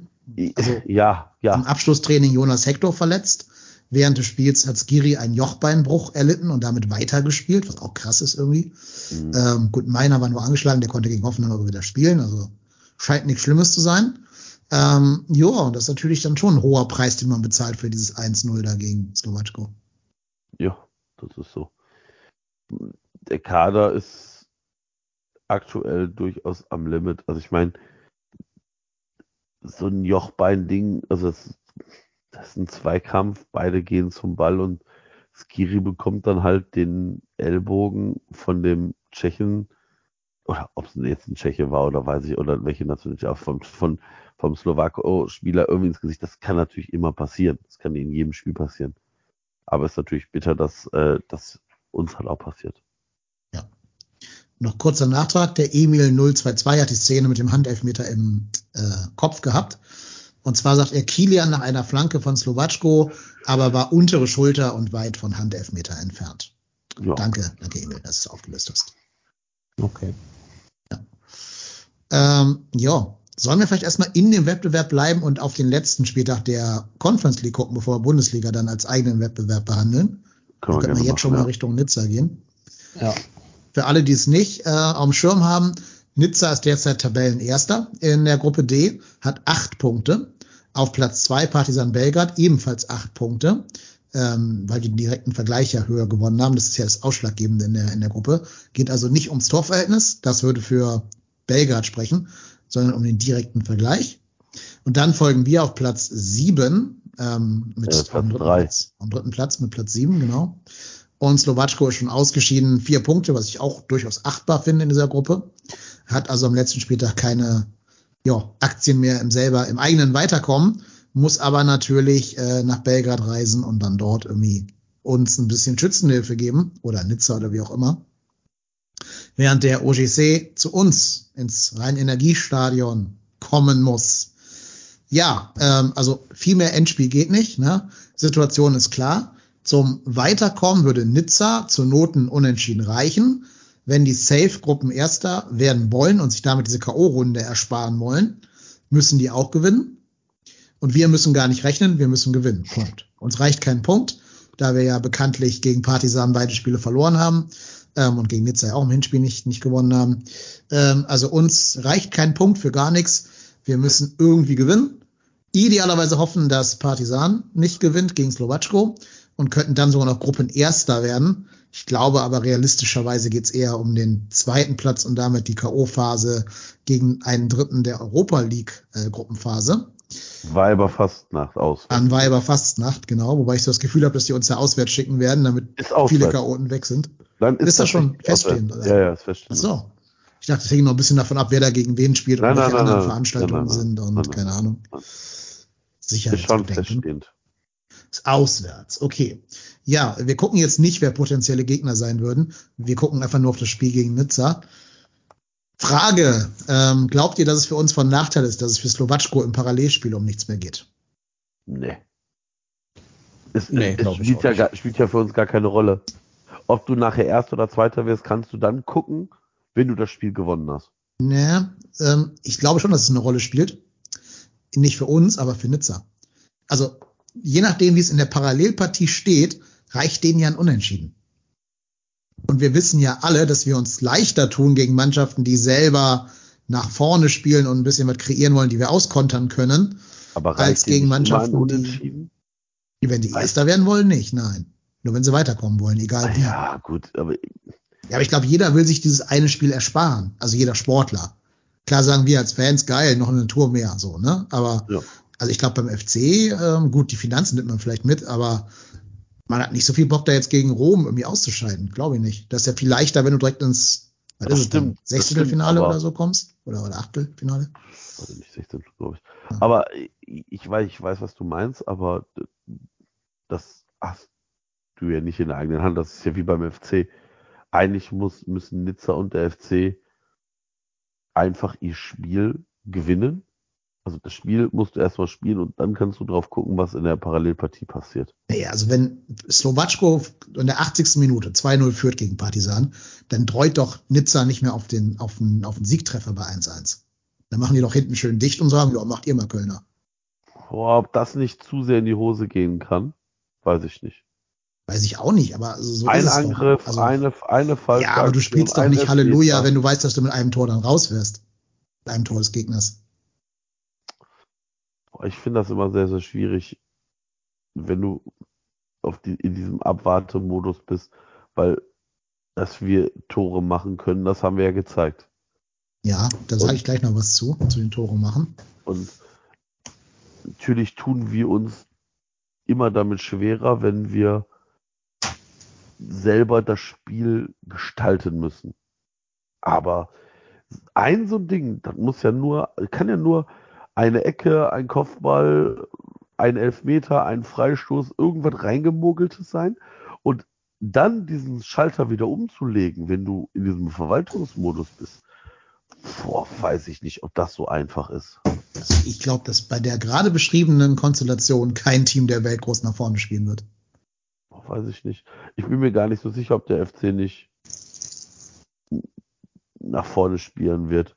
Ja, wir immer. Wir können gar nicht Ja. anders. Aber ich Genau. rede ja von Nizza. Wir, uns, wir müssen ja immer gewinnen. Für uns reicht ja gar kein Genau. Unentschieden. Ich rede von Nizza. Ja,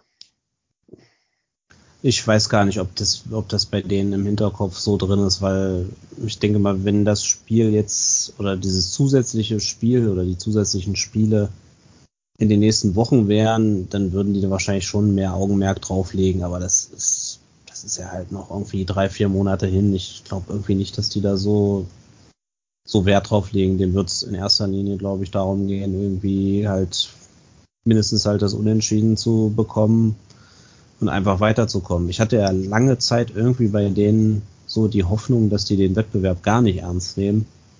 Zumindest sind sie lange Zeit so aufgetreten. Also wenn sie gewonnen haben, war das ja auch nicht sonderlich ruhmreich. Ich glaube, die haben ja in Slowatschko auch bloß 1-0 gewonnen und dann auch durch so einen komischen Torwartfehler. Also so richtig mit Ruhm bekleckert haben sie sich ja generell auch nicht. Haben auch verloren gegen Slowatschko das Rückspiel dann. Ja, also ja, ich, ich weiß, es ist die Frage, ob die das so richtig ernst nehmen und wirklich unbedingt weiterkommen wollen. Ich weiß nicht, aber jetzt haben sie halt gegen Partisan 2-1 gewonnen, was nur auch nicht so einfach ist.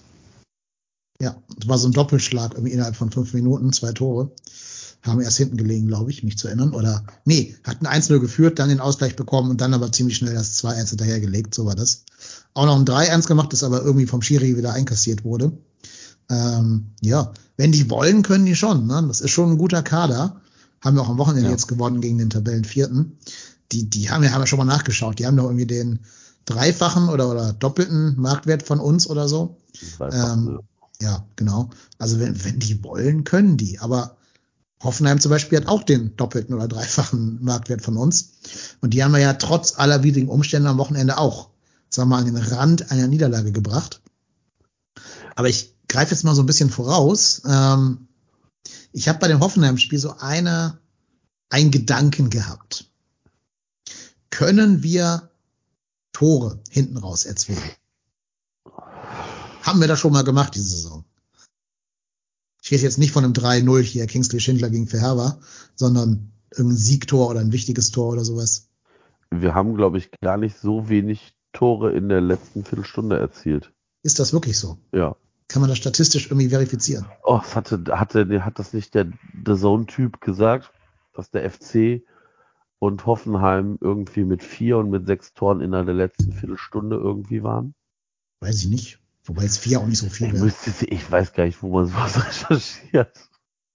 Also ich würde auch eher sagen, dass wir, wenn wir jetzt wirklich unbedingt müssen und äh, irgendwie einen Rückstand hinterherlaufen und unbedingt irgendwie ein Tor schießen müssen, dass wir uns da wirklich sehr, sehr schwer tun und uns die Zähne ausbeißen. Also das war im Hinspiel gegen Verherber so. Das war dann halt gegen Belgrad so. Ja, zweimal. Ja, ja, zweimal gegen Belgrad. Also klar, ich weiß jetzt auch nicht, wie es um die Fähigkeiten jetzt von Nizza da bestellt ist, ob die jetzt auch so Beton anrühren können und das auch so gut verteidigen können, ähm, wie es halt Partisan gemacht hat. Bei Partisan war es ja fast schon auf dem Niveau wie Union Berlin. Also wenn man gegen die einmal zurückliegt, ist es schon wahnsinnig schwer, da irgendwie wieder reinzukommen ins Spiel. Ja, definitiv. Was ich mir denke, ist, man müsste halt irgendwie versuchen, dass du so einen kleinen, wuseligen, schnellen Linden Meiner irgendwie gegen den 793-jährigen Dante, Dunch heißt der, glaube ich, Dunch, ins Duell kriegst und nicht gegen Tolibo. Tolibo kann den Speed vielleicht mitgehen, aber ähm, bei Dunch würde ich mal sagen, da wird das schon ein bisschen enger. Vielleicht ist sogar meine Überlegung, das wird Baumgart nicht tun, weil ich weiß ja nur auch, wie Baumgart tickt nach ein paar, paar Jahren hier bei uns äh, oder anderthalb Jahren. Aber vielleicht müssen wir sogar überlegen, dass du deinen Sturm gar nicht mit irgendeinem Kühlschrank bestückst, also Tigges oder Dietz, sondern direkt die beiden Schnellen dahin stellst. Also sprich Meiner und Adamian oder wenn er fit sein sollte, sogar Thielmann, wobei der vielleicht eher eine Einwechseloption wäre nach langer Krankheit. Ist das vielleicht eine Idee, dass man das versucht, irgendwie Dante ins Laufen zu kriegen? Dante. Ich bin mir da gar nicht so sicher, ob du nicht trotzdem ein, also Dietz und Tigges sind ja nicht nur Anspielstationen im, im 16er, sondern was die ja tatsächlich auch immer häufiger machen, ist dieses dieses pra also dieses hohe Anspiel irgendwie an der Mittellinie, Ball annehmen, Ball sichern, Ball wieder nach hinten abgeben. Also dieses typische Wandspieler, diesen typischen Wandspieler haben. Und den kannst du natürlich mit Meiner und aber auch mit Adamian hast du den nicht. Und hm. damit fehlt dir einer im, in unserem klassischen Spielaufbau. Deswegen glaube ich nicht, dass er auf beide verzichten wird. Ja, also ich glaube, Dietz fällt ja sowieso aus, ne? Der ist ja keine Option. Dann wäre es ja quasi nur Tigges. Ja. Ähm, ja. Vielleicht musst du halt trotzdem irgendwie gucken, dass sich Tigges mehr an Tolibo orientiert und du irgendwie halt immer meiner in diese Duelle gegen Dunch schickst. Ich glaube, da hast du unterm Strich mehr von. Hat man ja gesehen, was der am Wochenende mit diesem Ensocki von Hoffenheim gemacht hat. Ja, ja, klar. Ja, natürlich solltest du, solltest du dir tendenziell den Spieler suchen, wo du am schnellsten den überlaufen kannst, aber. Ja, machen die bei uns ja auch alle mit Benno Schmitz immer, ne? Dass dann ja, die Schnellen ja. gegen Benno gestellt werden. Naja. Aber bin tatsächlich gespannt, wie dieses Spiel wird. Ich kann es noch gar nicht greifen. Das kann ganz böse in die Hose gehen, kann aber auch richtig gut werden. Ich tue mich da wirklich sehr, sehr schwer mit einer Einschätzung. Ja. Stellt mal auf, also ich, Freunde. Stellt mal auf. Also ich glaube, das ist, ist, glaube ich, weniger die Aufstellung. Natürlich hoffe ich, dass jetzt von unseren Spielern jetzt wie Hector oder Skiri, dass die irgendwie fit werden. Aber ich glaube, es wird irgendwie bloß darüber gehen, dass man die wirklich irgendwie über die Einstellung halt auffrisst ja. und äh, dass man halt, ich hoffe, dass, dass man halt mit dem Stadion irgendwie eine besondere Atmosphäre erzeugen kann und da irgendwie in einen Lauf kommt. Ähm, dass es irgendwie fast schon egal ist, wer spielt und dass wir die irgendwie auffressen, weil natürlich eigentlich, du hast es ja vorhin auch schon gesagt, der Kaderwert ist irgendwie äh, doppelt oder dreifach so hoch wie unserer. Ähm, von der Einzelqualität her sind die der klare Favorit, aber wir müssen den irgendwie von der ersten Minute an auch mit dem Publikum auf den Sack gehen. Und da würde ich mir einfach auch wünschen, dass es einfach mal konsequent so ist, dass der Gegner einfach bei jedem Ballbesitz ausgepfiffen wird und jeder Ballgewinn frenetisch bejubelt wird so dass man den einfach von Anfang an, von der ersten Minute an zeigt, so hier, Freunde, hier bekommt ihr heute überhaupt gar nichts geschenkt. Und dann irgendwie werden wir schon zu unseren Möglichkeiten kommen und ja, dann hoffen wir mal, dass es gelingt. Also, also ich, ich finde, die Aufstellung kann man derzeit sowieso bloß raten, äh, aufgrund unseres Lazaretts und ich, da gibt's ja bei vielen Personalien irgendwie da kann ich so gar nichts sagen. Bei Uth, der spielt mal irgendwie hier eine Viertelstunde, dann heißt es, ja, die Verletzung ist doch wieder aufgetreten. Ähm, ich finde, man kann derzeit überhaupt gar nicht sagen, mit wem wir da überhaupt spielen können am Donnerstag. Ja, natürlich hat hier der Skynet 1 im Chat auch recht, wenn er sagt, dass wir zu viele Chancen verballern, weil wir nicht effizient, effizient genug sind. Ähm, sehe ich genauso. Wir können aber trotzdem mal überlegen, wen würdet ihr denn in die Innenverteidigung stellen? Kilian und Hübers oder kriegt Soldo die weitere Chance? Der war bis jetzt ja Mr. Europapokal quasi. Tue ich mich halt auch schwer. Also ich glaube, schwer. Timo Hübers ist der Gesetzte und oh, ich könnte mir vorstellen, dass Luca Kilian neben ihm spielt. Ja, Hübers war auch gut gegen Slowatschko, muss man sagen. Ja, ich, ich glaube dann auch eher Kilian. Also für Soldo spricht meines Erachtens, dass er sich irgendwie, wenn er denn in den Zweikampf kommt, da werden wir, glaube ich, bei Hoffenheim auch drüber sprechen, dass ihm die Geschwindigkeit abgeht. Aber dass er sich denn doch im Zweikampf, wenn er denn drin ist, derzeit deutlich geschickter anstellt als Kilian, aber und Kilian hat dann halt schon eine etwas andere Geschwindigkeit. Das ist natürlich die Frage, was man jetzt eher braucht in dem Spiel. Hm. Ja, ich glaube, dass Baumgart, das hat das Slowatschko-Spiel auch gezeigt, äh, den Wettbewerb jetzt doch anfängt ernst zu nehmen und das Weiterkommen, also so sicher wie möglich hinbekommen will, sich vielleicht auch nicht der Kritik stellen will, dass das wieder rausrotiert hätte. Deswegen wird er, glaube ich, die sicherere Variante oder die etabliertere Variante äh, Hübers und Kilian spielen lassen. Glaube ich auch. Und rechts, Benno oder den King? Also ich wäre für Schindler. Ich finde, der macht. Ich, ich wollte sagen, ich finde Schindler aktuell auch stärker. Ja. Ja, also Benno wird leider wieder der Benno, den wir von früher kannten, ne, von vor Baumgart. Auch die Flanken finden ja. kaum noch ihr Ziel, vielleicht auch deshalb, weil Tigges, also Tigges hat leider eh keinen guten Offensivkopfball. Tut mir leid. Also für 1,93 gewinnt der kaum mal ein Kopfballduell gegen Innenverteidiger. Ich glaube, da ist Dietz sogar ein Stück weiter im, im Kopfballduell. Aber Dietz fehlt so ein bisschen dieser Torjägerinstinkt ja. oder Riecher, den halt Modest so wunderbar hatte, dass er die Flanken auch einfach antizipieren konnte und damit auch automatisch jeden Flankengeber äh, besser gemacht hat.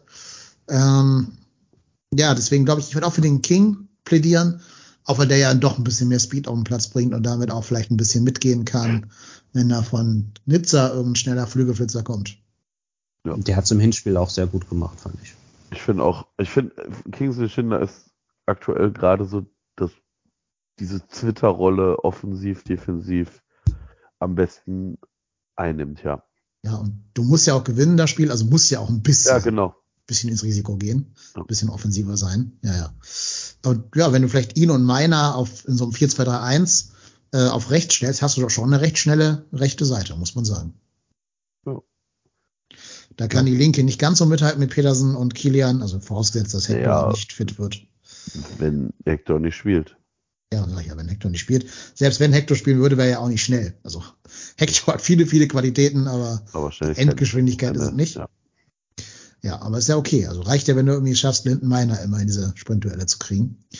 Wobei ich aber auch sage, ähm, ich würde ihn sogar lieber in der Sturmmitte neben dem starken Stürmer sehen, als in so einem 4-2-1 auf dem Flügel.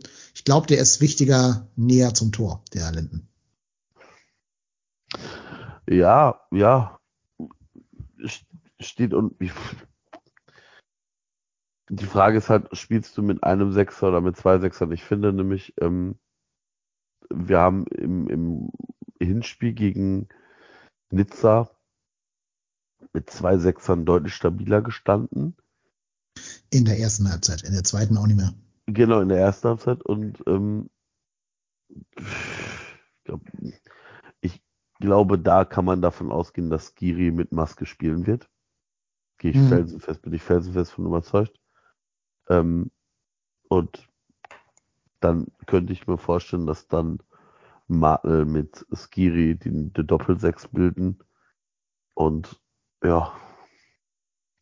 Ja, ich glaube sogar eher, wir spielen mit einer Sechs. Also ich glaube, wir spielen, oder, mm, mm, ja, nee, ich glaube, wir spielen dieses 4-2-2-2, was Baumgart jetzt mal ausgepackt hat. Also du hast dann Skiri und Martel auf der Doppel-6 und dann halt zwei so Achter, Zehner, also vielleicht wirklich Duda, weil der gerade Aufwind hat und Huso, nee, kann nicht sein, Keins muss ja spielen. Also äh, Duda und Keins und dann im Sturm halt wirklich Tigges plus Meiner. Ja, fände ich derzeit die stärkste Elf. Ja. Ja, und die würde auch mit der stärksten Elf ins Rennen gehen und nicht sagen, wir brauchen gegen Freiburg mehr Punkte, als dass wir da gegen Nizza weiterkommen müssen. Nein. Nein. Ich glaube, das ist tatsächlich etwas, wenn du das jetzt wirklich abschenkst, also man sollte doch, es ist ein Spiel. Du musst in diesem Spiel alles, also du kannst jetzt nicht den Fans immer erzählen, ja, wir hauen in jedem Spiel alles raus, dann machst du es nicht. Mhm. Also ja, ja. Ich, ich will einfach, wenn man das am Ende verliert, weil Nizza die bessere Mannschaft war, ja, dann, dann nimmt das jeder von uns hin und sagt, Mensch, schade, hat am Ende nicht gereicht. Ähm, da kann man sich wahrscheinlich darüber ärgern, dass man beide Spiele gegen äh, Belgrad verloren hat. Ja. Ein Aber, Unentschieden, ne? Ein genau. Unentschieden hätte gereicht und die ganze Lage sähe ganz anders aus. Ja. ja. Ah, so bitter. Ja, und dieses 1 ähm, deswegen bin ich einfach mal vorsichtig gespannt, wie die, wie man das angehen wird. Ich bin aber tatsächlich frohen Mutes, dass man eben genauso das angehen wird, wie wir uns das schon so ein bisschen vorstellen, dass man sagt, okay, pass auf, wir, wir machen das so, wir, wir haben, wir haben dann einen Gegner, den man unter Druck setzen will und dann Volldampf. Ja, also ich, ich glaube, was anderes kann die Mannschaft ja auch gar nicht. Also ich glaube, wir sind nicht Union Berlin, die irgendwie in so einem Verwaltungsmodus spielen können und dann kommt halt vorne irgendwie eine Ecke, die dann da reingeht. Das sind wir nicht. Das ist nicht unsere DNA. Das ist auch nicht das, was Baumgart sehen will. Der will ja diesen Powerfußball. Wir haben ja jetzt gegen Hoffenheim gezeigt, dass wir auch mal in so einer abwartenden Position spielen können und dann durch Konter gefährlich werden können. Aber trotzdem ist die Intensität einfach immer hoch bei uns. Und alles andere kriegst du noch gar nicht jetzt irgendwie aus dem Gehirn raus bezogen für dieses Spiel. Und äh, du hättest ja auch, glaube ich, gegen Slowatschko anders gespielt, wenn du vorhast, gegen Nizza jetzt abzuschenken. Macht ja keinen Sinn, in Slowatschko diesen, diesen Höllenritt da zu machen, ähm, um dann jetzt gegen Nizza zu sagen, nee, puh, da spielt jetzt aber hier der, der Georg Strauch und der Riyad Smajic. Ne? Nee, nee, nee, nee. nee das glaube ich auch nicht.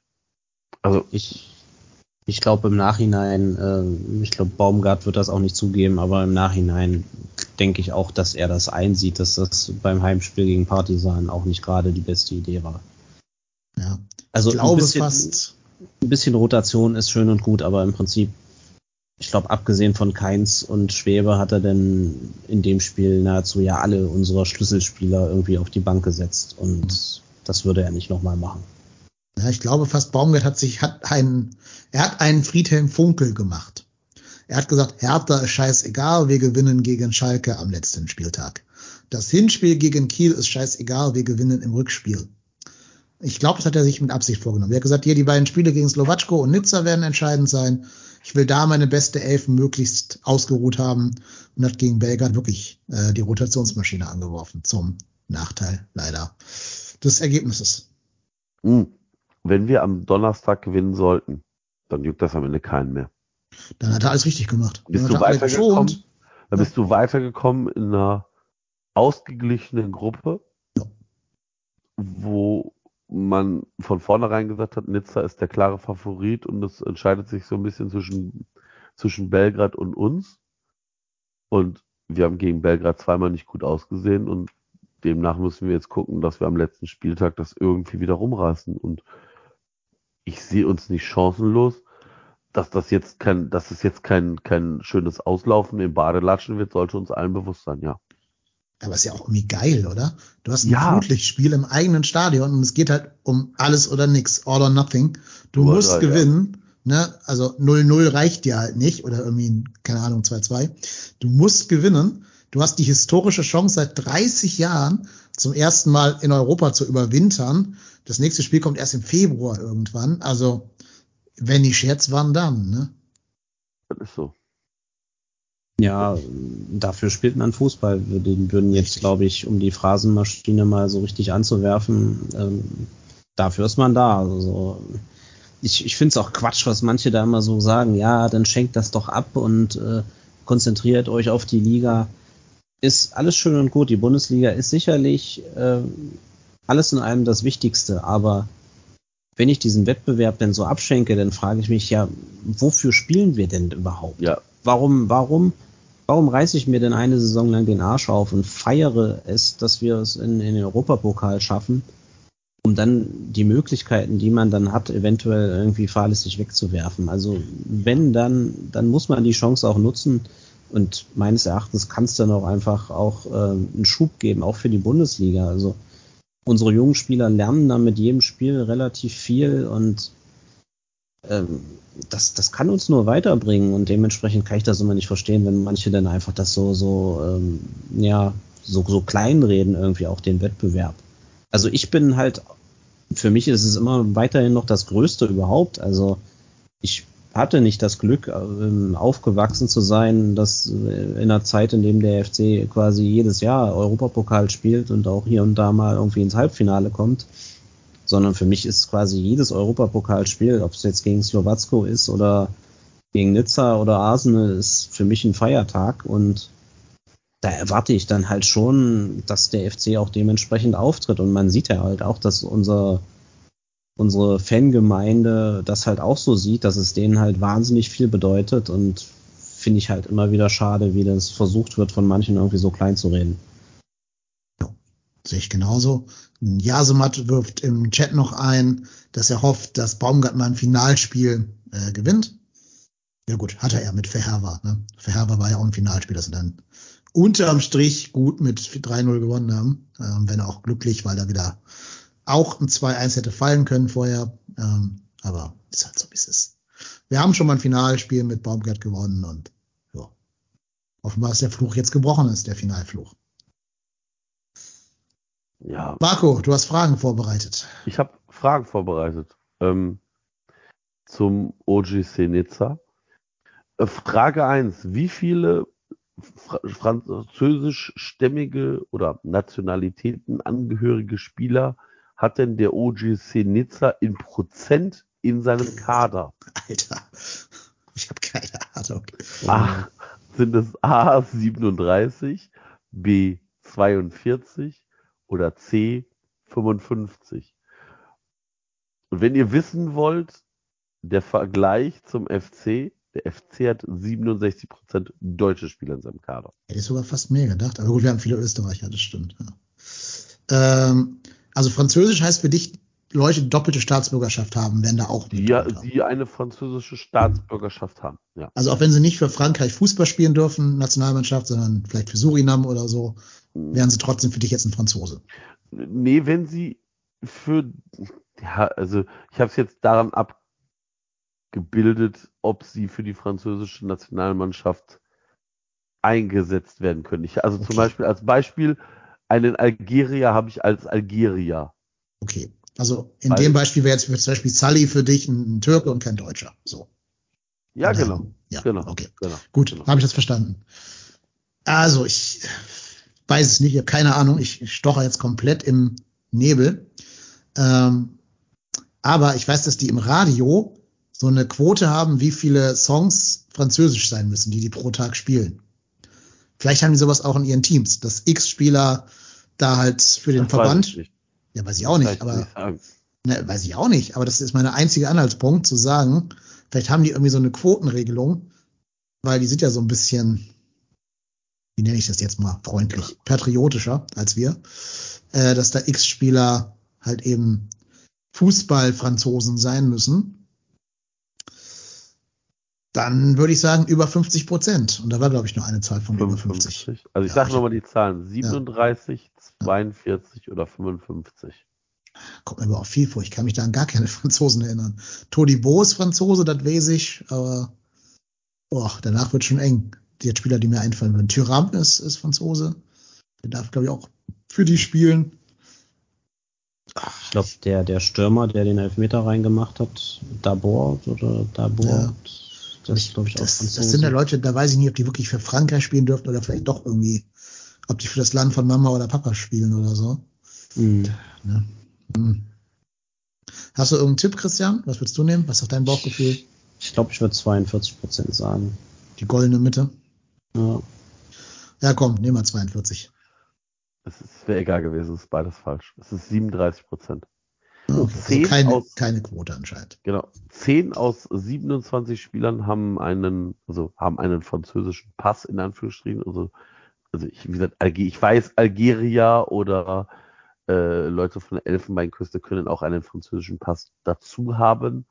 Aber ich habe tatsächlich ähm, Spieler genommen, die für ihr Land dann dementsprechend auflaufen. Zum Beispiel Andy, Andy Delors ist französisch-algerischer Nation, also so wie Sali, ne? Also Deutsch-Türke, Algerisch, Französisch, hat aber äh, den Hauptpass Algerisch.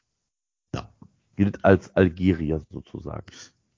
Hast du die Franzosen auf dem Schirm? Also hast du eine Liste offen, wo die stehen oder so? Äh, ja, Gaetan Labor, das habt ihr recht, das ist der, der Bilal Brahimi. Mhm, ja, Brahimi. Lu ja. Lucas Dacunia, Paredin Bouanami, Alexis Becker-Becker, Tyram, Sofian Diop, äh, Morgan Schneiderlein.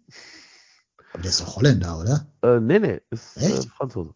Echt? Habe ich immer als Holländer abgespeichert. Okay. Ich auch. Ich habe tatsächlich nach der, der hat hier, glaube ich, mal bei Menu oder so oder Everton ja, oder so ja. auf jeden Fall da in England gespielt.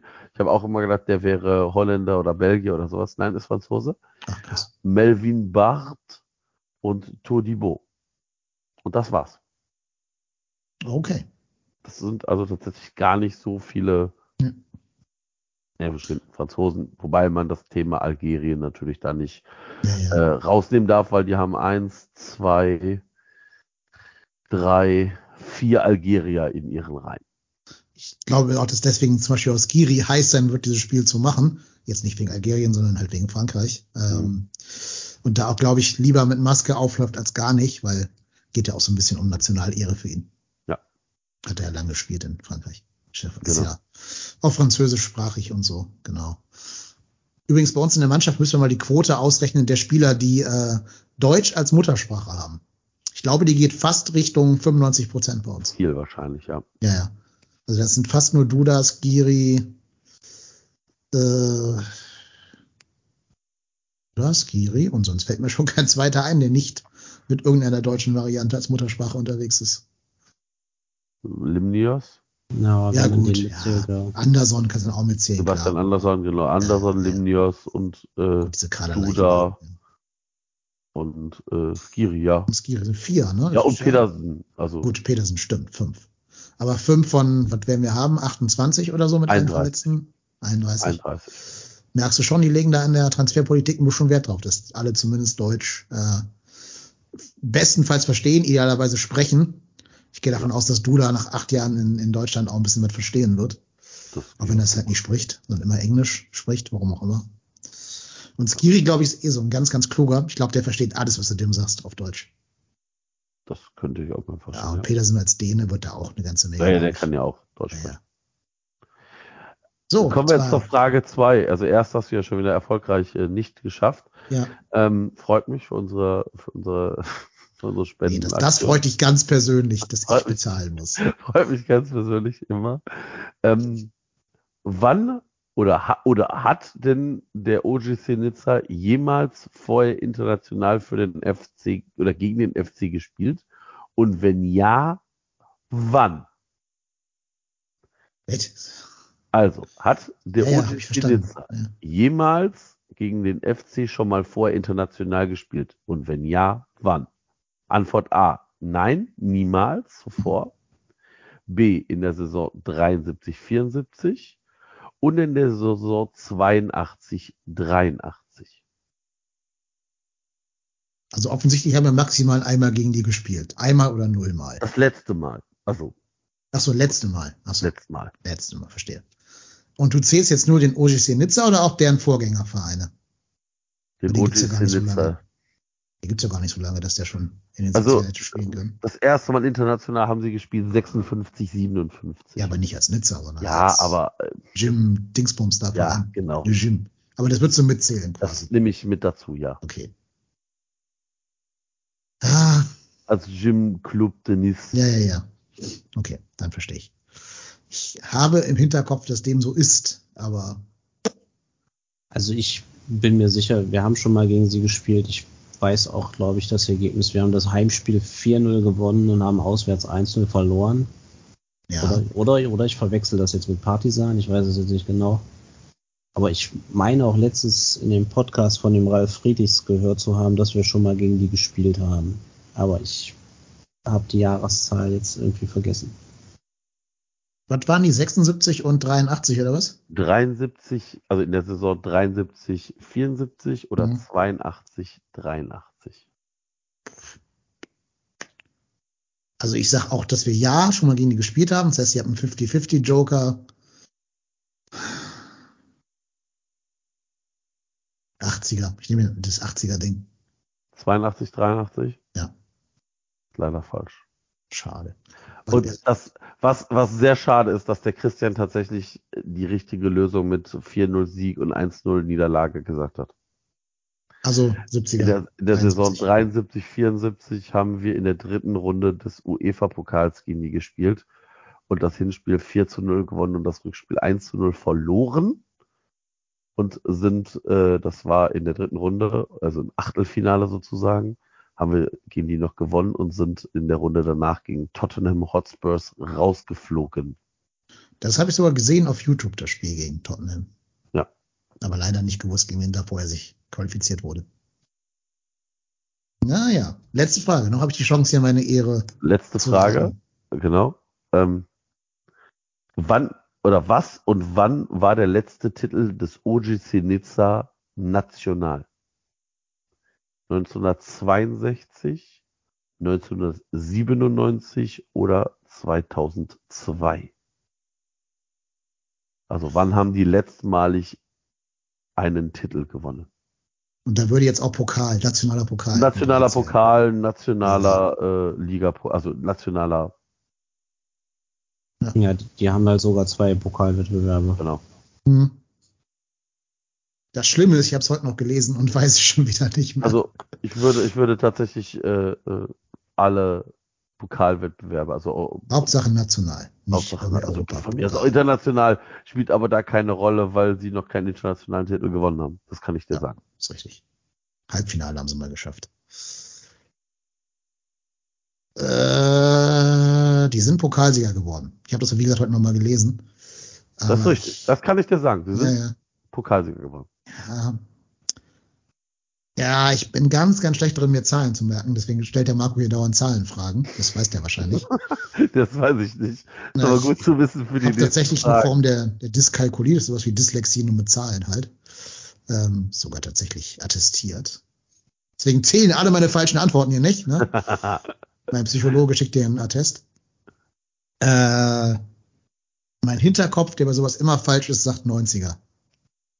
Ich glaube, das, was hast du für eine Zahl gesagt? 91 oder was? 97. Also 97. 62, 97 oder 2002. Ich sag 97. Das ist richtig. Herzlichen Glückwunsch. Juhu. Wisst, äh. ihr denn, wisst ihr denn den Fun Fact dieses Pokalgewinns? Sie sind in dem gleichen Jahr abgestiegen.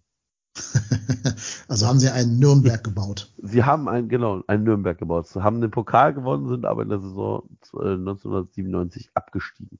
Ja.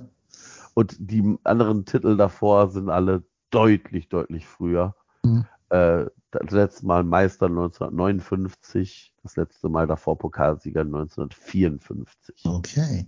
Aber zwischen, also die 50er, das war deren, deren Jahr.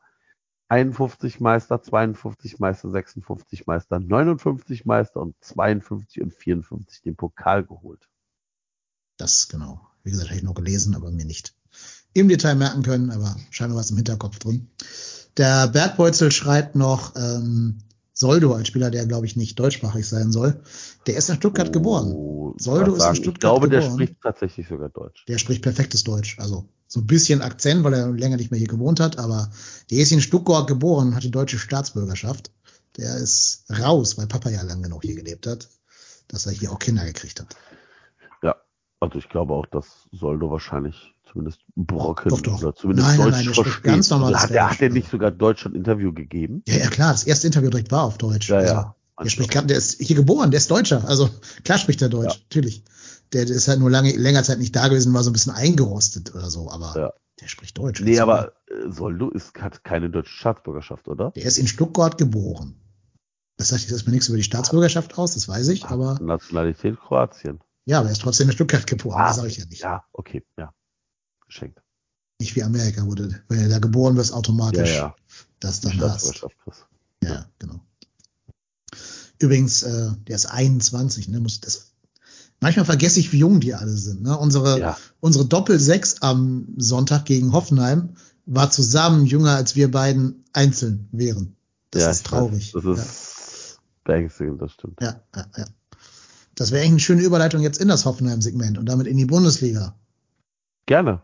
Ja, genau. Also der FC trotzt einen relativ schwachen Hoffenheimern, wie ich finde. Können wir bitte ne? einmal über die mögliche Verlegung sprechen? Ja, trotz äh, relativ schwachen Hoffenheimern ein 1 zu 1 ab in einem Spiel, das vielleicht gar nicht hätte zu diesem Zeitpunkt stattfinden sollen, weil die Regenerationszeit, also die, zwischen, die Zeit zwischen Abpfiff und Anpfiff betrug nur knapp 43 Stunden, äh, nee, 53 Stunden, pardon. Die UEFA schreibt 48 Stunden zwischen Abpfiff und Anpfiff vor. Insofern war das zumindest konform mit den Regularien. Aber natürlich waren die Jungs ja noch in Tschechien und waren irgendwie 1000 irgendwann Kilometer von zu Hause entfernt, mussten die Rückreise antreten. Also im Endeffekt sind die, glaube ich, aus dem Bus ausgestiegen, haben geschlafen, haben ein bisschen Auslaufen gemacht und sind dann quasi ins äh, Aufwärmtraining vor Offenheim gegangen. Da war nichts mit Regeneration, da war nichts mit äh, sich vorbereiten auf den Gegner oder sowas. Da kamen einige Verletzte hinzu, also eine sehr, sehr, sehr anspruchsvolle Situation. Ich, Klammer auf, nimm mal vorweg, ich finde, wir haben sie sehr gut gemeistert, Klammer zu. Aber ich glaube, deine Frage war ja eher, hätte die DFL dieses Spiel verlegen ja. sollen? Und da bin ich mal bei eurer Meinung jetzt ähm, interessiert. Ich glaube, wenn wir der erste FC Bayern, also der FC Bayern München gewesen wären, wäre das Spiel verlegt worden, ja. Ja, oder wenn Hoffenheim die Mannschaft mit den 52 Stunden Regenerationszeit gewesen wäre. Ja. Da wäre persönlich einer von der DFL dahin gefahren nach Sinsheim, hätte dem Herrn Hopp so einen Umschlag gegeben, wo die neue Anschlusszeit drin stand. Einfach so ein Blankofeld gewesen, wo der es äh, hätte eintragen können, die Anschlusszeit. Und für Red Bull auch. Wahrscheinlich, ja. Und de facto haben sie es auch verlegt. Und zwar war das die Partie Frankfurt gegen Werder Bremen. Ähm, da wurde bei Frankfurt irgendwas verschoben, auch wegen Naturgewalten. War das nicht dieser Sturm in, gegen ja, Braga oder so? Das war ein Sturm, genau. Jetzt ja. die Mannschaft weiß ich nicht mehr, ob das Braga war oder wer, keine Ahnung. Salzburg. Salzburg. Salzburg. Ach, genau, Salzburg. Andere Red Bull, ja, ja.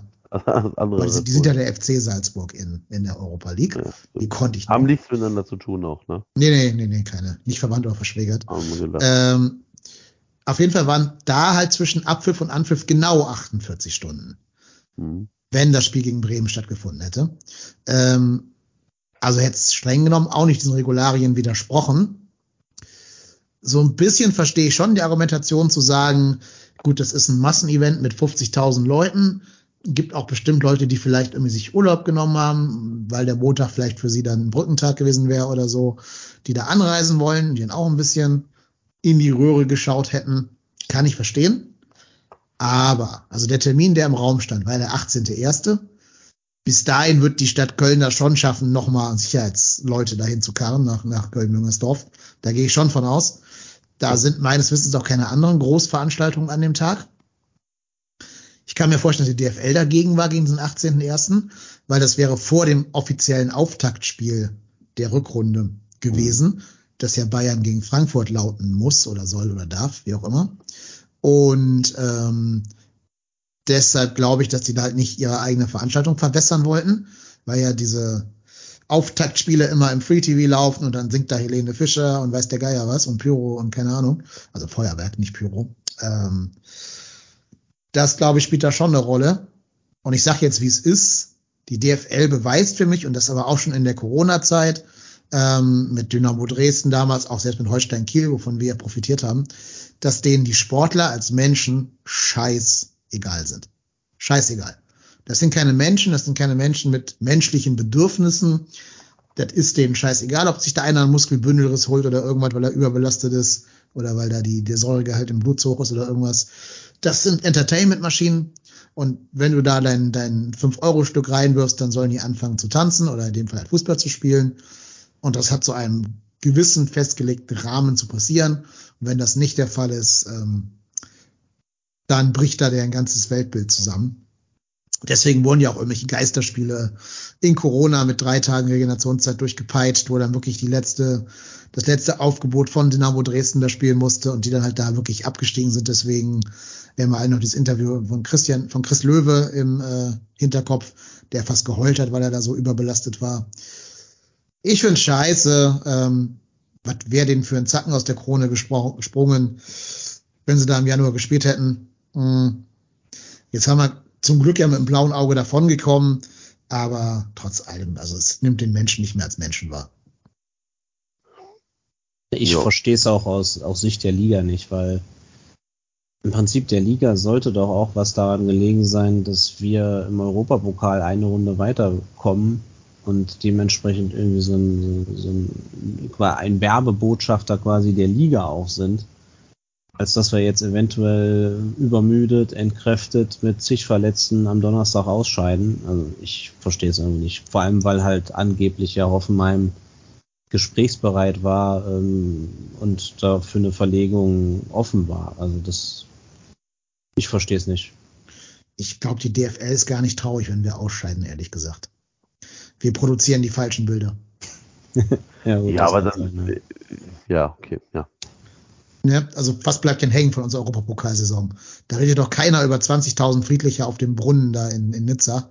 Da reden alle von den Krawallen, von der Schande von London damals, 2017. Und das will die DFL in ihrem klinischen Produkt Fußball alles nicht. Ich glaube, die wären ganz froh, wenn wir da nicht mehr durch Europa reisen würden. Ja. Das wäre noch ein Grund mehr, am Donnerstag weiterzukommen. Ja, richtig. Gegen die DFL. Fuck you, DFL. Ich muss aber auch sagen, ähm, das habe ich schon ein paar Mal hier gesagt, das meine ich jetzt gar nicht konkret auf die Situation jetzt bezogen. Aber man muss sich aber auch nicht immer alles gefallen lassen. Also was passiert denn, wenn du dich mal an einen richtig echten, nicht aus dem Fußball stammenden, sondern externen Arbeitsrechtsanwalt wendest? Der sagt dir doch dann, dass das Dienst, das Reisezeit auch Arbeitszeit ist. Und deswegen diese 48-Stunden-Regel darf ja nicht nach Abpfiff gelten, sondern da muss ja die Abfahrt mit eingepreist werden. Und kann dann so ein Anwalt nicht mal eine einstweilige Verfügung verfügen oder erwirken, dass dieses Spiel nicht angepfiffen wird. Dann legst du dich halt mit der DFL an und machst dir da richtig, richtig viele Feinde und dich richtig unbeliebt. Aber zumindest hast du dem mal gezeigt, dass du nicht einfach nur so ein, so ein Muppet bist, was nach deren Pfeife tanzen muss. Ja. Ist tatsächlich nicht. Du, du hast da Punkte, ich, ich verstehe es auch, ich verstehe diese ganze Konstellation nicht. Ich verstehe nicht, wieso man äh, das nicht einfach mal sagt, okay, ja, es ist vielleicht jetzt gerade an, an, an, den, an der Grenze der Statuten, die wir haben, aber wir machen das einfach mal im Sinne des Sports. Vor allem, wenn schon der, der Gastverein hier wie Hoffenheim sagt, ja klar, also klar sind wir gesprächsbereit und klar können wir gerne darüber sprechen und dann die DFL sagt, nö, nö, aber hier 48 Stunden und die sind ja noch nicht um und Freunde, so geht das jetzt ja aber nicht, ihr spielt jetzt mal fein. Ist tatsächlich zeigt, wie wenig da Interesse besteht. Ja, aber wundert mich jetzt beim, bei, bei, bei der DFL aber auch nicht mehr. Ja, das stimmt. Also wenn Donata Hopfen, heißt die Donata? Ja. Ja, ne? Ja. Sich da hinstellt und, und jetzt allen Ernst erzählt, ja, also, ja, ja, also wir gucken uns natürlich schon die äh, neuen Anstoßzeiten an. Es wird aber sich nicht alles ändern. Ein bisschen was wird schon noch so bleiben. Ja, wahrscheinlich, wahrscheinlich werden die Sonntagsspiele bleiben. Vielen Dank auch. Ja, oder so ein Spiel samstags, samstags um 15.30 Uhr, wie in England. Das ist noch ja. ein traditionelles Spiel hast und alle anderen irgendwie salamimäßig sonst wo liegen. Aber ich glaube, das wird keinen mehr verwundern, dass man sich dahin orientiert und das, sind, ist ein Zusammenschluss aus gewinnorientierten Unternehmen und ähm, da gehört aber der FC auch dazu. Ja. Das muss man, das muss man ja sagen. Die DFL ist ja ein, ein Zusammenschluss aller Profivereine und der FC ist ein Teil davon. Ja, aber mehr so der ungeliebte Stiefbruder, der am Katzentisch sitzen muss. Ja, aber trotzdem äh, ist man ja weiterhin ein Teil dessen und sorgt jetzt auch nicht dafür, dass sich da irgendwie was groß ändert. Also klar ist man nicht der, ist man vielleicht nicht der derjenige, der da alles durchsetzen kann, aber ähm, ich weiß auch nicht, ähm, inwieweit da wer beim FC welche Dinge in der DFL gerade anstößt. Also ich kann mir jetzt gerade unter Werle jetzt nicht vorstellen, also der war ja da schon sehr. Ist nicht Werle sogar irgendwas in der DFL selber? Der sitzt doch da irgendwie. Und hat war der Amt. zumindest, als er noch bei uns war, war der nicht irgendwie in irgendeinem, ja, ich weiß nicht, irgendeiner Kommission. Ich glaube, der war, der war. Gehört dem Präsidium an. Ja, irgendwie sowas. Genau, ne? ja. genau. Ja also ja, man war, war jetzt tendenziell eher nicht der Unbequeme, der da sich überall reingesetzt hat, aber pff, ja. Bin ich aber auch zu weit weg, um das tatsächlich vollumfänglich bewerten zu können. Ja, da muss man überlegen, ob man als Fan dann irgendwann noch aktiv wird und wieder, wieder Tennisbälle auf den Rasen wirft. Wir haben ja schon mal diese Montagstermine als Fans quasi verhindert oder, oder abgeschafft, wie auch immer, weil da zu viel Protest kam ja, ist halt ein Mittel des friedlichen Protestes, da Tennisbälle zu werfen, zum Beispiel. Hm. Ja.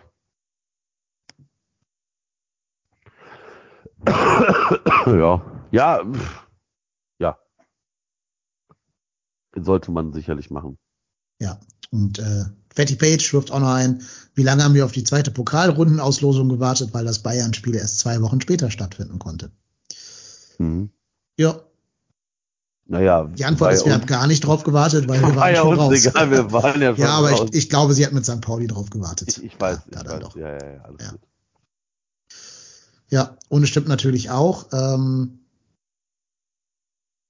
äh, wenn der Bergpolster schreibt, dass es im Unklaren bleibt, welche Gruppe letztlich abgelehnt hat. Also auch Hoffenheim gewesen sein, theoretisch, die sich vielleicht einen Vorteil davon versprochen haben. Aber, Aber ich sag mal so, wenn euer Plan war, müde Kölner in Grund und Boden zu rennen, ja, der Plan ist gescheitert, liebe Hoffenheimer. Ich sag's jetzt mal, wie es ist, ne? Also Hoffenheim ist mir scheißegal als Verein, deswegen kann ich es euch sagen. Wenn ich Hoffenheim wäre, wenn ich Profi bei Hoffenheim wäre, nach dem Spiel, unter den Voraussetzungen, ich würde mich in Grund und Boden schämen. Würde ich nicht, weil wer in Hoffenheim spielt, der kann keine Moral haben, aber ähm, die sollten sich schämen, wie die bei uns aufgetreten sind.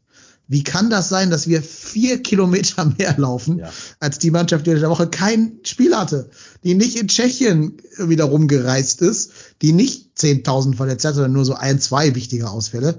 Wie kann das sein, dass du da weniger läufst, dass du die schlechtere Mannschaft bist, meiner Meinung nach, zumindest über weite Teile des Spiels, und dass du da so blutleer auf, auftrittst? Die hatten einen einzigen Schuss aufs Tor aufs Tor. Und das war der, der drin war halt. Das, also das Tor halt, das 1-1. Ähm, und das war schon ein Geschenk von uns. Das haben ihnen ja Hussein Basic und, und Soldo geschenkt. Also, die haben ja nichts dafür getan, irgendwie am Ende noch diesen Lucky Punch dann schlimmstenfalls noch reinzumachen. Zum Glück haben sie es ja nicht. Ne? Das wäre so die, die ganz bittere Pointe gewesen. Aber also, ich würde mich schon, also, ja, ich habe jetzt die Pressekonferenz nicht gesehen. Wenn ich André Breitenreiter wäre, ich würde die 10.000 Runden um ihre Kack Bergstadion da rumlaufen lassen zur Strafe, weil die so kacke gespielt haben gegen einen weitwunden und komplett am Boden liegenden FC. Das wäre mir in Grund und Boden peinlich, wenn ich Hoffenheim-Fan wäre. Aber wenn ich Hoffenheim-Fan wäre, wäre ich kein Fußballfan, weil es gibt keine Hoffenheim-Fans. Hallo? Die haben fast den Gästeblock ausverkauft bekommen. Also das unten, den unteren Teil. Ja, Slowacko hatte mehr Fans mit. Ja. ja. Und vermutlich auch die sympathischeren. Ja. Vermutlich auch die sympathischeren. Und die, die man besser versteht. Ja, also, ja. Es ist, ja. Ja. Jasemat ja. schreibt, wenn man so einen provokanten Tweet absetzt, passiert das halt. Da muss mich Jasemat mal aufklären, worum es geht. Ich habe da irgendwas nicht mitgekriegt, glaube ich. Was für ein provokanter Tweet? Habt ihr was davon mitgekriegt? Provokanter Tweet. Also von Hoffenheim wahrscheinlich, oder ich weiß es nicht. Ich weiß. Mir fehlt der Kontext. Nee, nichts mitbekommen. Aber kann Jasemat gerne nachliefern und dann können wir ja schon mal auf das Spiel jetzt an sich blicken. Hoffenheim kacke, FC super. Fasse ich mal so zusammen. Ähm, ich fand uns beeindruckend. Du hast wirklich nicht gemerkt, dass wir die Mannschaft waren, die eben nur paar 40, paar 50 Stunden äh, Regenerationszeit hatte äh, Linden Meiner, der hat ja den Socko und den Kevin Vogt schwindelig gespielt und hat mit denen gemacht, was er wollte. Wenn der Junge jetzt noch eine, eine gute Entscheidungsfindung mit der letzten Aktion hätte, dann ähm, ja, wird der nicht mehr im ersten FC Köln spielen. Hat eigentlich das ganze Potenzial, Weltklasse-Spieler zu werden, aber leider trifft er dann doch zu oft die falsche Entscheidung oder spielt den letzten Pass ein bisschen zu schlampig oder oder oder.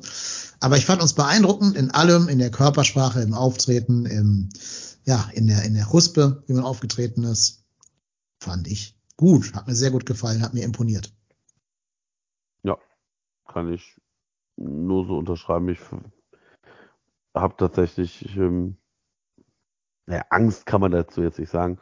Vor Hoffenheim spielen hat man keine Angst, aber ich mir war ziemlich sicher, dass äh, die uns komplett hops nehmen werden, weil das in meinen Augen eine Mannschaft ist,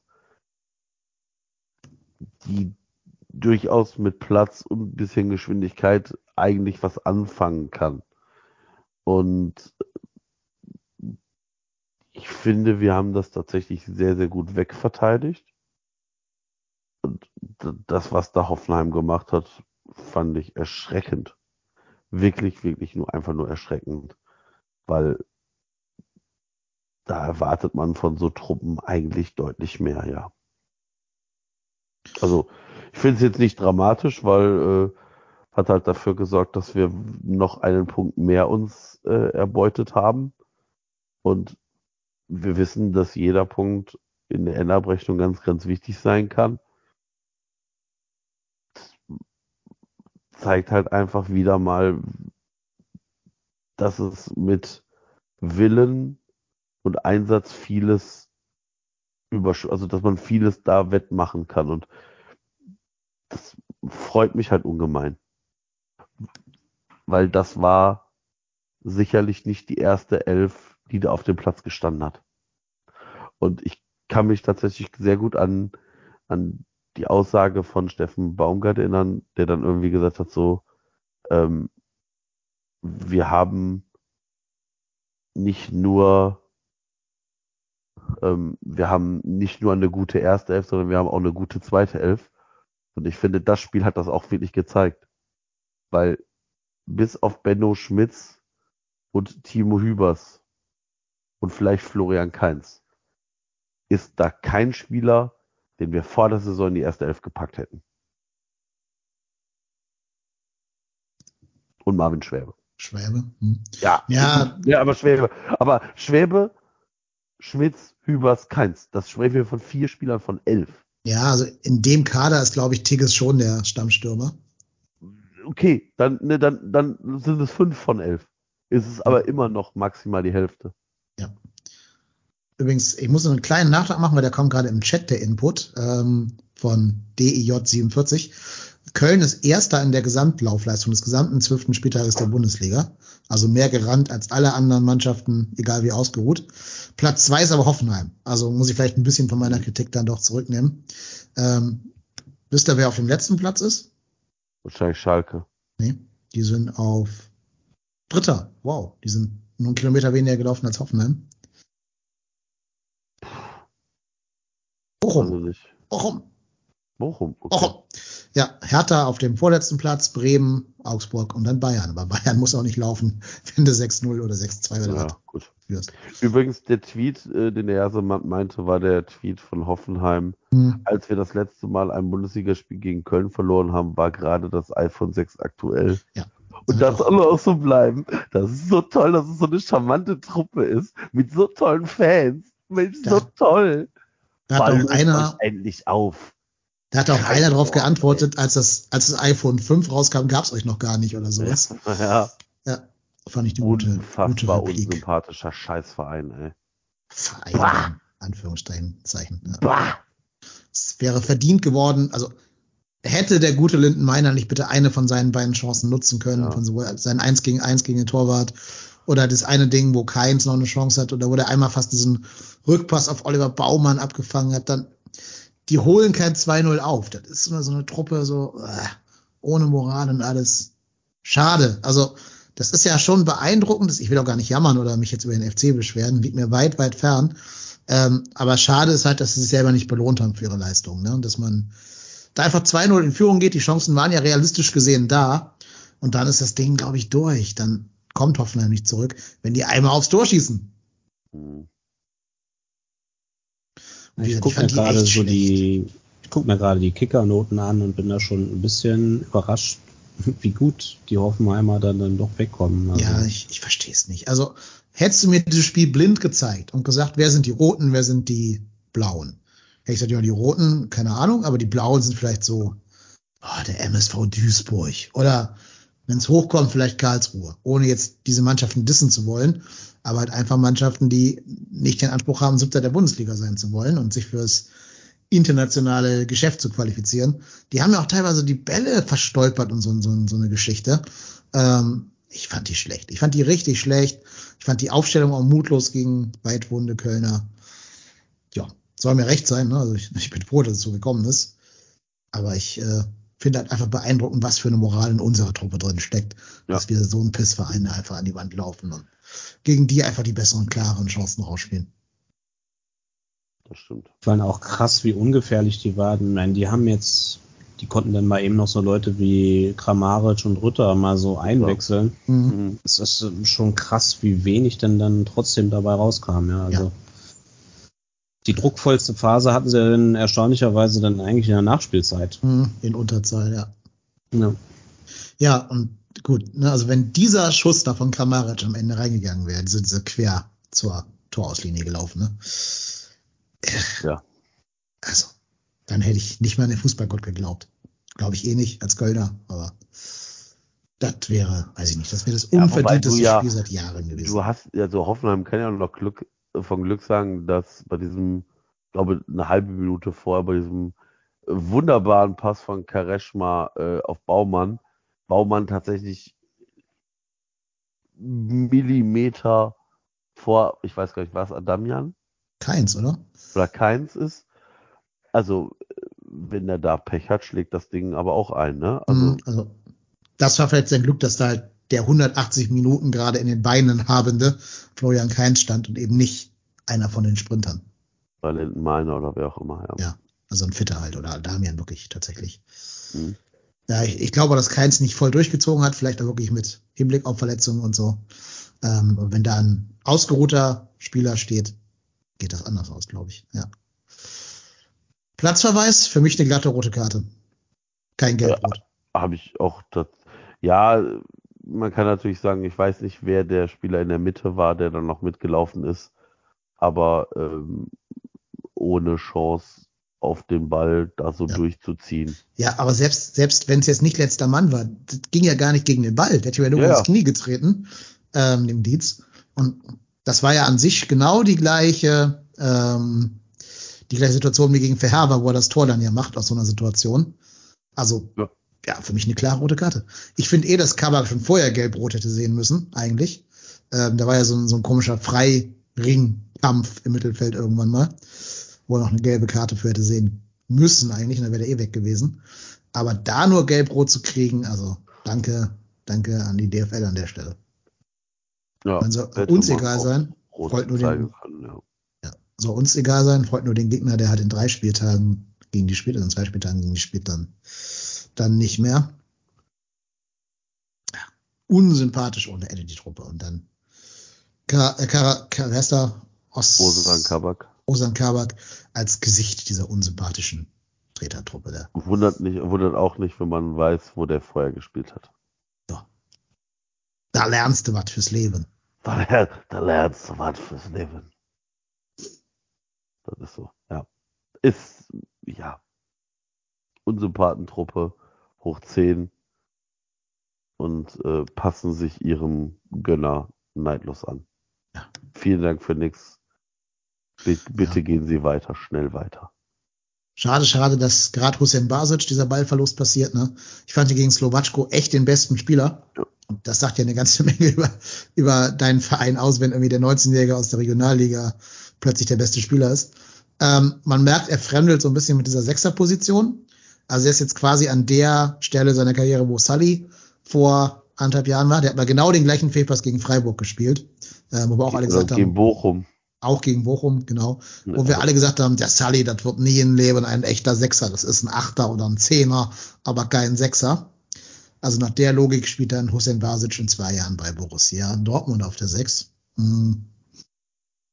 Hoffen wir nicht, dass es so kommt, aber ja, schade für den Jungen. Ich bin aber weit davon entfernt, über den. Ja, aber das, aber das passiert doch. Aber Eben, ich meine, ja, im Nachgang hättest, hättest, du, also der Ballverlust ist ärgerlich, aber du kannst das Ding auch hinter anders verteidigen. Ja, natürlich. Also wir müssen auch über Soldo schon reden. Der macht genau die falsche Drehung und macht den Weg zum Tor auf statt zu. Und dann nimmt ihm halt der, wer war der Spieler, der das Tor gemacht hat? Skoff? Nee, äh, Brun Larsen, ne, oder?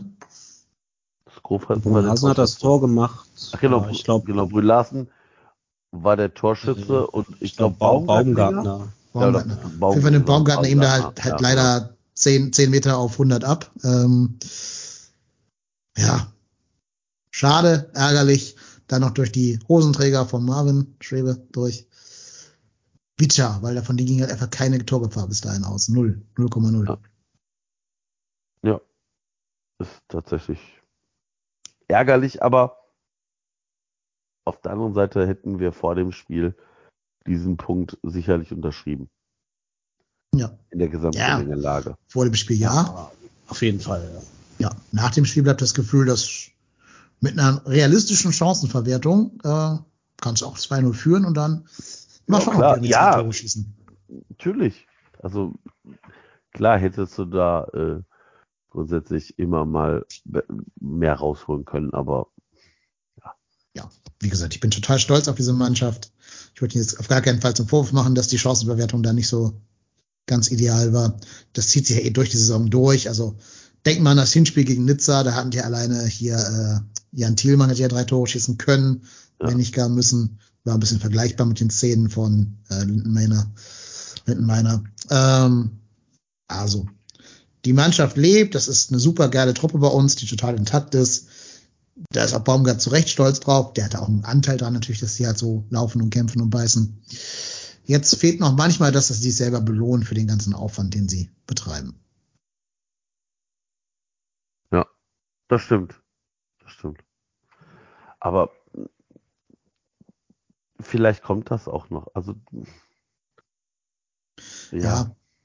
Ich glaube schon, dass da einige in der Entwicklung sind und bei meiner finde ich, man sieht schon eine positive Entwicklung. Mhm, absolut. Ähm, absolut. Ähm, der scheint angekommen zu sein. Ja, ja, im, im, Vergleich zum Saisonstart. Also ich, es ist sicherlich immer noch nicht alles ideal, was er dann quasi im, im letzten Drittel dann macht, aber das, ich finde schon, dass man da eine Entwicklung sieht. Also er hat ja das, wie auch das Tor vorbereitet. Ähm, hatten wir nicht so einen, so einen ähnlichen Laufweg von Keins schon mal?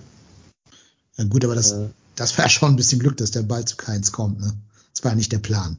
Aber ich weiß nicht. Klar, kann natürlich auch sein, dass es dann irgendwie auch Glück ist, aber ich meine, wir haben diese Saison schon mal so ein Tor geschossen, mein, meiner auf Keins, mit dem mit einem ähnlichen Laufweg. Ja. Ja, ja. Also, war das gegen Dortmund? Ja, kann, kann sein. Ähm, das ist ja auch Ansage vom Baumgart, dass einfach dieser, die Kante vom Strafraum muss besetzt sein, da muss einer einschussbereit stehen. Ja. Da stand lange Zeit immer Dejan Jubicic, jetzt in Abwesenheit muss halt keins da so ein bisschen einrücken. Ähm, ja, ja, vielleicht, vielleicht wird der Ball da auch manchmal einfach nur blind hingespielt, das kann natürlich ja, auch sein. Kann sein, aber wenn da keiner steht, kann auch keiner schießen. Insofern ist es ja schon auch ein Verdienst der, der ganzen Offensivabläufe und Trainingsinhalte, dass da halt einer steht. Ja, ich bin halt schon zuversichtlich, dass bei meiner mit mit äh, Spielpraxis ähm, und, und der ist ja auch noch relativ jung, dass er halt auch im Abschluss besser wird. Also das, das, ja. das sehe ich bei ihm schon noch, dass er da ja. viel lernen kann und besser absolut, wird. Absolut. Der hat die ganzen Anlagen, ähm, der kann auch, also der ist jetzt körperlich, glaube ich, richtig auf der Höhe endlich. Der hat sich auch lange ja noch durchgeschleppt nach einer, ich glaube, halt so einem halb verpassten Vorbereitung oder irgendwas. Ähm, ich warte noch ein bisschen drauf, dass Adamian diesen Schritt auch macht, dass er mal sein Breakthrough-Spiel hat. Ich glaube, dass André Duda jetzt in Slowatschko sein Durchbruchsspiel hatte. Der war ja schon jetzt gegen Hoffenheim deutlich verbessert, was so die ganzen Attribute angeht. Ähm, auf den wird es auch ankommen, dass der nochmal irgendwann seinen genialen Fuß auch mal dem Spiel heraus entdeckt und da vielleicht mal ein, zwei Tore irgendwann mal vorbereitet, schießt, wie auch immer. Mm. Und dann bin ich da eigentlich recht optimistisch, weil ja auch noch Leute wie Jan Thielmann zurückkommen stell dir halt vor, du kannst halt irgendwann den, den pfeilschnellen ähm, Linden Miner durch den nicht minder schnellen Thielmann ersetzen, wenn der erste mhm. ausgepowert ist. Na, dann, wie gesagt, dann bringst du halt einfach nochmal so eine Rakete da rein. Oder vielleicht ein Adamian, der ja auch schnell ist und der dann besser in Form ist als jetzt gerade. Das macht es schon schwer für eine müde Viererkette oder Dreierkette vom Gegner dann, da die nächste Granate dann äh, verteidigen zu müssen. Ja, also es ist immer, glaube ich, hilfreich, äh, Leute zu haben, die genau in diese Bresche springen können und dass du die von der Bank bringen kannst. Also ich glaube, das, das kann nicht verkehrt sein. Ja. Ja, ich war ein bisschen erstaunt, äh, um nicht nur jetzt zu loben, weil wir sind ja auch der kritische Podcast, äh, dass Baumgart recht spät und recht verhalten gewechselt hat. Ich hätte gedacht, gerade mit Hinblick auf Nizza hätte er ein bisschen mehr und früher gewechselt. Ähm, ja, ich weiß gar nicht, hat er überhaupt sein Kontingent ausgeschöpft? Oder Nein, er hat nur viermal hat gewechselt. Viermal gewechselt und der vierte Wechsel war auch nur der Verletzungswechsel genau. von Dietz. Also, ja. Weiß nicht, ich, ähm, war. Genau, das war im Prinzip der Wechsel, der dann in der Nachspielzeit stattgefunden hat. Ja. Ähm, ja. Habe ich auch nicht so ganz verstanden,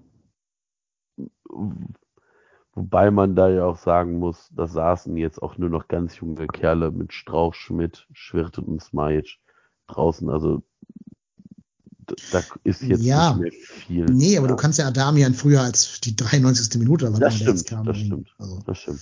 Der hat ja jetzt gegen Slowatschko kein schlechtes Spiel gemacht, dass er irgendwie quasi abgestraft hätte werden müssen oder so. Du kannst ja diesen nee. Wechsel Adamian Ut einfach mal in der 60. auspacken, dass da ein paar Leute sich ein bisschen erholen können, gerade so ein mhm. Linden. Die Frage ist ja eben, was hat der Trainer mit den Jungs vielleicht für Nizza vor? Ja. Und deswegen. Bin gespannt. Ja, ich hoffe, dass Hector und Skiri zur Verfügung stehen gegen Nizza. Spätestens dann gegen Freiburg. Und damit würde ich vorschlagen, gehen wir jetzt mal in das Freiburg-Segment. Oder habt ihr noch irgendwas zum Hoffenheim-Spiel? Nö. Nö. Gut, gut. Sollen wir Freiburg mit den Fragen beginnen? Hm. Freiburg, mein Lieblingsteam. Ich bin Glaub gespannt. Ich. ich finde, ich habe auch recht schöne äh, Fragen für dich aus. Der Generator in Freiburg im Dreisamstadion. Ja, ist richtig. Den gibt's Hat ja nicht mehr. Geräusche Der, gemacht. den gibt's ja nicht mehr. Ach so, ich habe gedacht, das wäre die erste Frage. Nee, den gibt's ja nicht mehr. Äh, wie heißt das neue Stadion? Nee, ist auch keine, ist auch keine Frage. Weiß ich auch nicht, keine Ahnung, habe ich auch nicht nachgeschaut. Äh, glaube, Europapark-Stadion oder irgendwie sowas. Europapark Vizemiert. Großstadion? Ja. weiß ich nicht. Ich habe es nicht recherchiert. Europaparkstadion, aber ohne Rust. Mhm. Auch Mooswaldstadion genannt. Mhm. So, so. Sagt nicht, ihr würdet hier bei unserem Podcast nichts lernen. Nee, ich lese mal die erste von den echten Fragen vor. Du kennst doch bestimmt die Hymne des SC Freiburg. Als alter FC 93-Hörer. Freiburg, Ja. SC Freiburg vor, immer wieder vor. Lassen keinen Ball ins Ausgehen. Da, da, genau, wir lassen keinen Ball ins Aus, ins Aus. Unser Lohn ist der Applaus oder so ähnlich. Wie heißt denn die erste Zeile dieser Hymne, die, der erste Vers? Also ich lese dir den ersten Vers vor, du musst mir sagen, wie es weitergeht. Okay? Ey, wie verstehe ich jetzt nicht? Also, ach so, wie die Hymne heißt und wie die. Nein, Ja, okay. heißt Ja. ist scheißegal. Nur wie die losgeht, wie die anfängt. Ja. So, die fängt an mit Tief im Süden ist unser Platz. Pünktchen, Pünktchen, Pünktchen. Und wie geht's jetzt weiter? Tief im Süden ist unser Platz. Da zeige ich immer vollen Einsatz. Oder Sonne verwöhnt unseren dreisamen Schatz. Oder zwischen uns und euch passt kein einziges Blatt. Soll ich nochmal vorlesen? Scheiße. Also tief im Süden ist unser Platz. Da zeige mir immer volle Einsatz. A. Oder B. Sonne verwöhnt unseren dreisam Schatz. Oder C. Zwischen uns und euch passt kein einziges Blatt. Alter. Jede Option ist schlimm, aber Ja. Dann reim dich vielleicht dich mal drei, ne? Ja, aber Ähm. eins davon ist das echte. Ich sag das zweite, das mit dem Dreisam und Schatz, Du hast ja noch einen Joker. oder? Was hättest du gesagt, Christian? Boah, ich, also, ich bin ein bisschen entsetzt. Also, ich, ja, keine Ahnung. Das zweite, also, das könnte alles sein. Also, die sind ja so merkwürdig in manchen Sachen. Ja, nehmen wir das zweite. SC Freiburg vor, immer wieder vor. Ist richtig. Sonne verwöhnt unseren dreisam Was Schatz. für eine Scheiße! Ja. Ich wusste, dass das so eine Pisse ist. Ja. Mit Dreisam, allein so ein Dreisam, Sonne Schatz. verwöhnt unsere Dreisam. Was soll das heißen? Nix, nix, nix, nix. Das hat sich Was ist irgendeine, denn der Dreisam-Schatz? ja, der Stadion wahrscheinlich an der Dreisam, also am Fluss. Das ist ein Fluss, ne? Ja, Dreisam ist ein Fluss, klar. Boah, was ne? Äh, Ich weiß, wieso ich diesen Verein scheiße finde. Ey. Das regt Ja. mich jetzt schon wieder auf, dass ich dafür drei Fragen beantworten muss. Aber ich hatte viel Spaß, die anderen beiden Kackvarianten da zu dichten. Aber tatsächlich mit, mit Dreisam, ich habe gedacht, hörte sich schon so äh, Bullshit-mäßig an, da habe ich gedacht, das kann dann eigentlich nur sein. Ja. ja. Die ganze Hymne ist so, ne? Wir machen alle in unserem Bächle nass und so weiter. Also die ganze Hymne ist einfach nur cringe. Ja. Mhm. SG Freiburg vor, immer wieder vor. Soll ich euch mal vorlesen? Ja, bitte. Wisst ihr, wie die Band heißt? Die hat einen urbreisgauerischen Namen, einen richtigen Schwarzwälder Namen, die das singt. Die Gipfelstürme. Nee. Fisherman's Fall. Ja. Also, hey, hey, hey, tief im Süden ist unser Platz. Sonne Drei verwöhnt hey unseren. vier hey. Drei, hey, hey, hey, hey. Tief im Süden ist unser Platz. Sonne verwöhnt unseren Dreisamschatz. Mir gewinne, ohne E, also gewinne, jeden Doppelpass, spielen alle unseren Bächle nass. ist geklaut vom Grönemeyer, dieser Reim. Machst mit deinem Doppelpass jeden Gegner nass. Bei uns geht kein Balance aus, denn unser Antrieb heißt Applaus. Äh. SC Freiburg vor, immer wieder vor, immer wieder vor, SC Freiburg vor. Wir stürmen jedes Tor, wir stürmen jedes Tor. Schwarzwälder Bier, badischer Wein, Münster und Tannen, hier sind mir daheim. Ob Bayern, Preußen oder Schwaben, alle gehen in Freiburg baden. Reim nicht oder ich weiß nicht. Bei uns, da geht kein Ball Aus, denn unser Antrieb heißt Applaus. Und dann kommt noch O, Ejo, SC Freiburg vor, O, Ejo, immer, immer wieder vor. Das musst du dir ja vorstellen, du gehst da in dein Stadion und du musst das singen. Ja. Mhm. Wir oh, sollten, sollten jetzt mal kurz innewohnen und für die Hymne, unsere Hymne danken. Ja. Ja, ja, absolut. Also da kann man ja textlich nichts dran aussetzen. Und das Gute ist, die meisten verstehen eh nicht, was wir da singen. Insofern kann sich auch keiner darüber lustig machen. Boah, ja. Mhm. Jo. Gut, das war Frage 1. Schon mal bravourös gemeistert. Aber schon mal bravourös geraten. Fängt schon ja. gut an. Richtig. So, die zweite Frage. Wir alle kennen doch unseren Lieblingsprofi vom SC Freiburg, Nils Petersen, der besonders gerne gegen den ersten FC Köln Tore schießt, wissen wir ja alle. Es gibt aber einen Fakt, der verbindet die Karriere von Nils Petersen mit dem ersten FC Köln. Und zwar welchen? Erstens, er gab sein Profidebüt gegen den ersten FC Köln. Oder zweitens, er erzielte sein erstes Profitor gegen den ersten FC Köln. Oder drittens, er erzielte sein Rekordtorschützentor beim SC Freiburg gegen den ersten FC Köln. Also das Tor, das ihm zum internen Rekordtorschützen bei Freiburg gemacht hat. Also bei Petersen weiß ich, dass er alleiniger irgendwie seit, ich glaube, zwei Jahren alleiniger Rekord Torschütze ist. Genau. Und die Frage ist, hat er dieses entscheidende Tor gegen den FC erzielt? Boah, war was war das andere? Also A ist, er gab sein Profidebüt gegen uns. B ist, er erzielte das Aber erste das Profi. Hm? Ja, aber der, war, der hat doch, der hat doch vorher woanders gespielt. Ich habe ja nicht für Freiburg behauptet, sondern halt für den Verein, bei dem er vorher gespielt hat. Okay. Also sein Profidebüt halt, egal bei welchem Verein. Boah, der war davor irgendwie bei Cottbus, Bayern, Bremen oder sowas, ne? Ja, sag ich jetzt mal nichts zu. Ähm, in, in, Jena war der, glaube ich, auch mal. Oder erzielte er sein erstes Profitor gegen den FC. Auch nicht für Freiburg, sondern halt für seinen damaligen Arbeitgeber. Ich meine, der ist damals von Cottbus nach München gewechselt. Das heißt ja nichts. Ja, ja, also.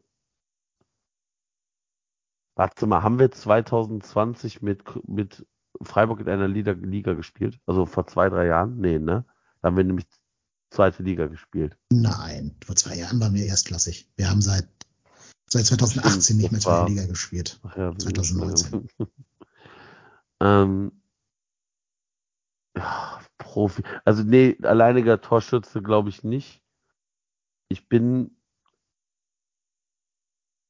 beim ersten Profitor oder beim ersten Profispiel.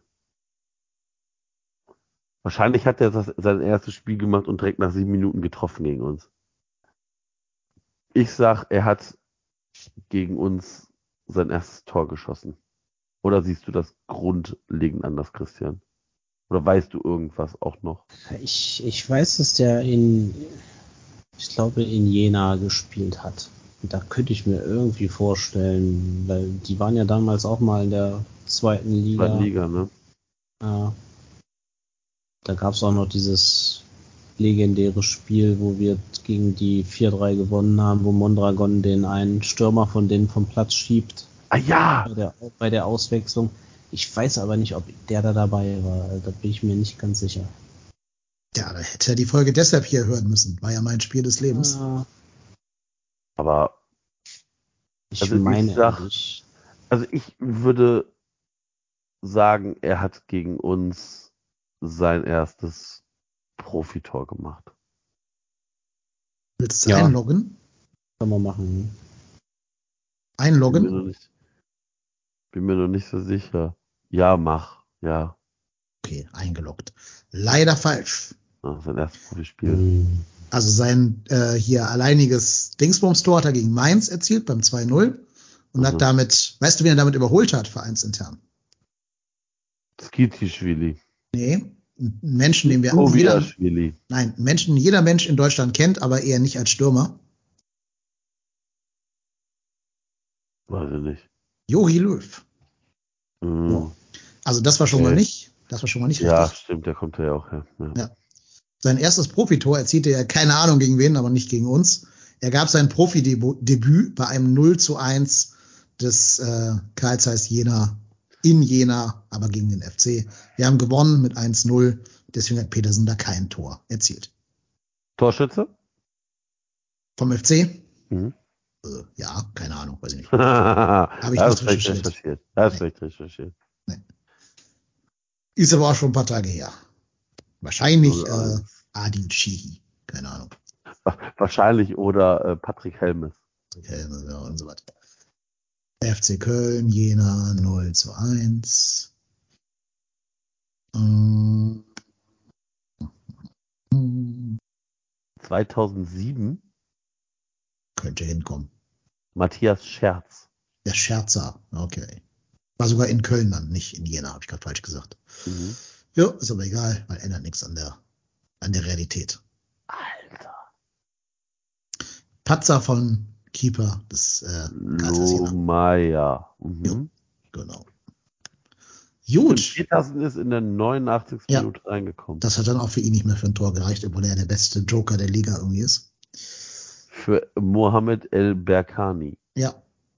Wollte mal unsere Aufstellung aus dem Spiel hören. Ist auch wieder Das aus, wollt ihr nicht, das wollen das ist wieder so eine Zeitreise in eine andere Galaxie irgendwie. Pass auf, ich lese ganz schnell vor. Im Tor Stefan Wessels, 3,0 Kickernote. Äh, Rechtsverteidiger Bernd mit T, Haas. Fabio Luciano, Alpay und Jonsen haben die Viererkette abgerundet. Äh, Sinkiewicz und Lager Blom auf der Doppel 6. Thomas Breuch auf der 10. Serhat Akin und Ali Shihi auf den beiden Außenpositionen und Thiago Stürmer. Eingewechselt Matzen, Scherz und André. Ja. Thiago. Sechs Spiele für den FC, null Unter Tore. Daumen, ne? Muss es gewesen sein, oder? Also die Mannschaft klingt nach Daumen ohne Ende. Die Mannschaft Ja. klingt wie eine Daumenmannschaft. Ja, ja, war er auch, genau. Ja, das war doch das, wo der dann in der Winterpause diese ganzen Knalltüten geholt hat, hier wie Ja, ja, Thiago, Ricardo Cabanes, genau. Luciano und sowas. André, ja. Das ja, müsste, ja, das ja. müsste das Jahr gewesen sein, wo wir an Karneval 5-0 in Essen verloren haben. Ja, das muss das gewesen sein. Ja. Muss sogar Schlimm. tatsächlich um den Spieltag irgendwo rum gewesen sein. Irgendwie ein Jahr davor, ne, also ein, ein Spieltag davor, ein Tag danach. Ja. So, Okay. letzte Frage. Mhm. Jetzt sind wieder die Mathematiker unter euch gefragt. Ihr wisst ja, dass äh, Christian Streich schon sehr lange beim SC Freiburg im Amt ist. Ja. Unser Spiel gegen den SC wird, wenn nichts Gravi- Gravierendes passiert, was man bei uns ja nie so ganz ausschließen kann, am 6.11. stattfinden. Wie viele Tage wird er dann im Amt sein?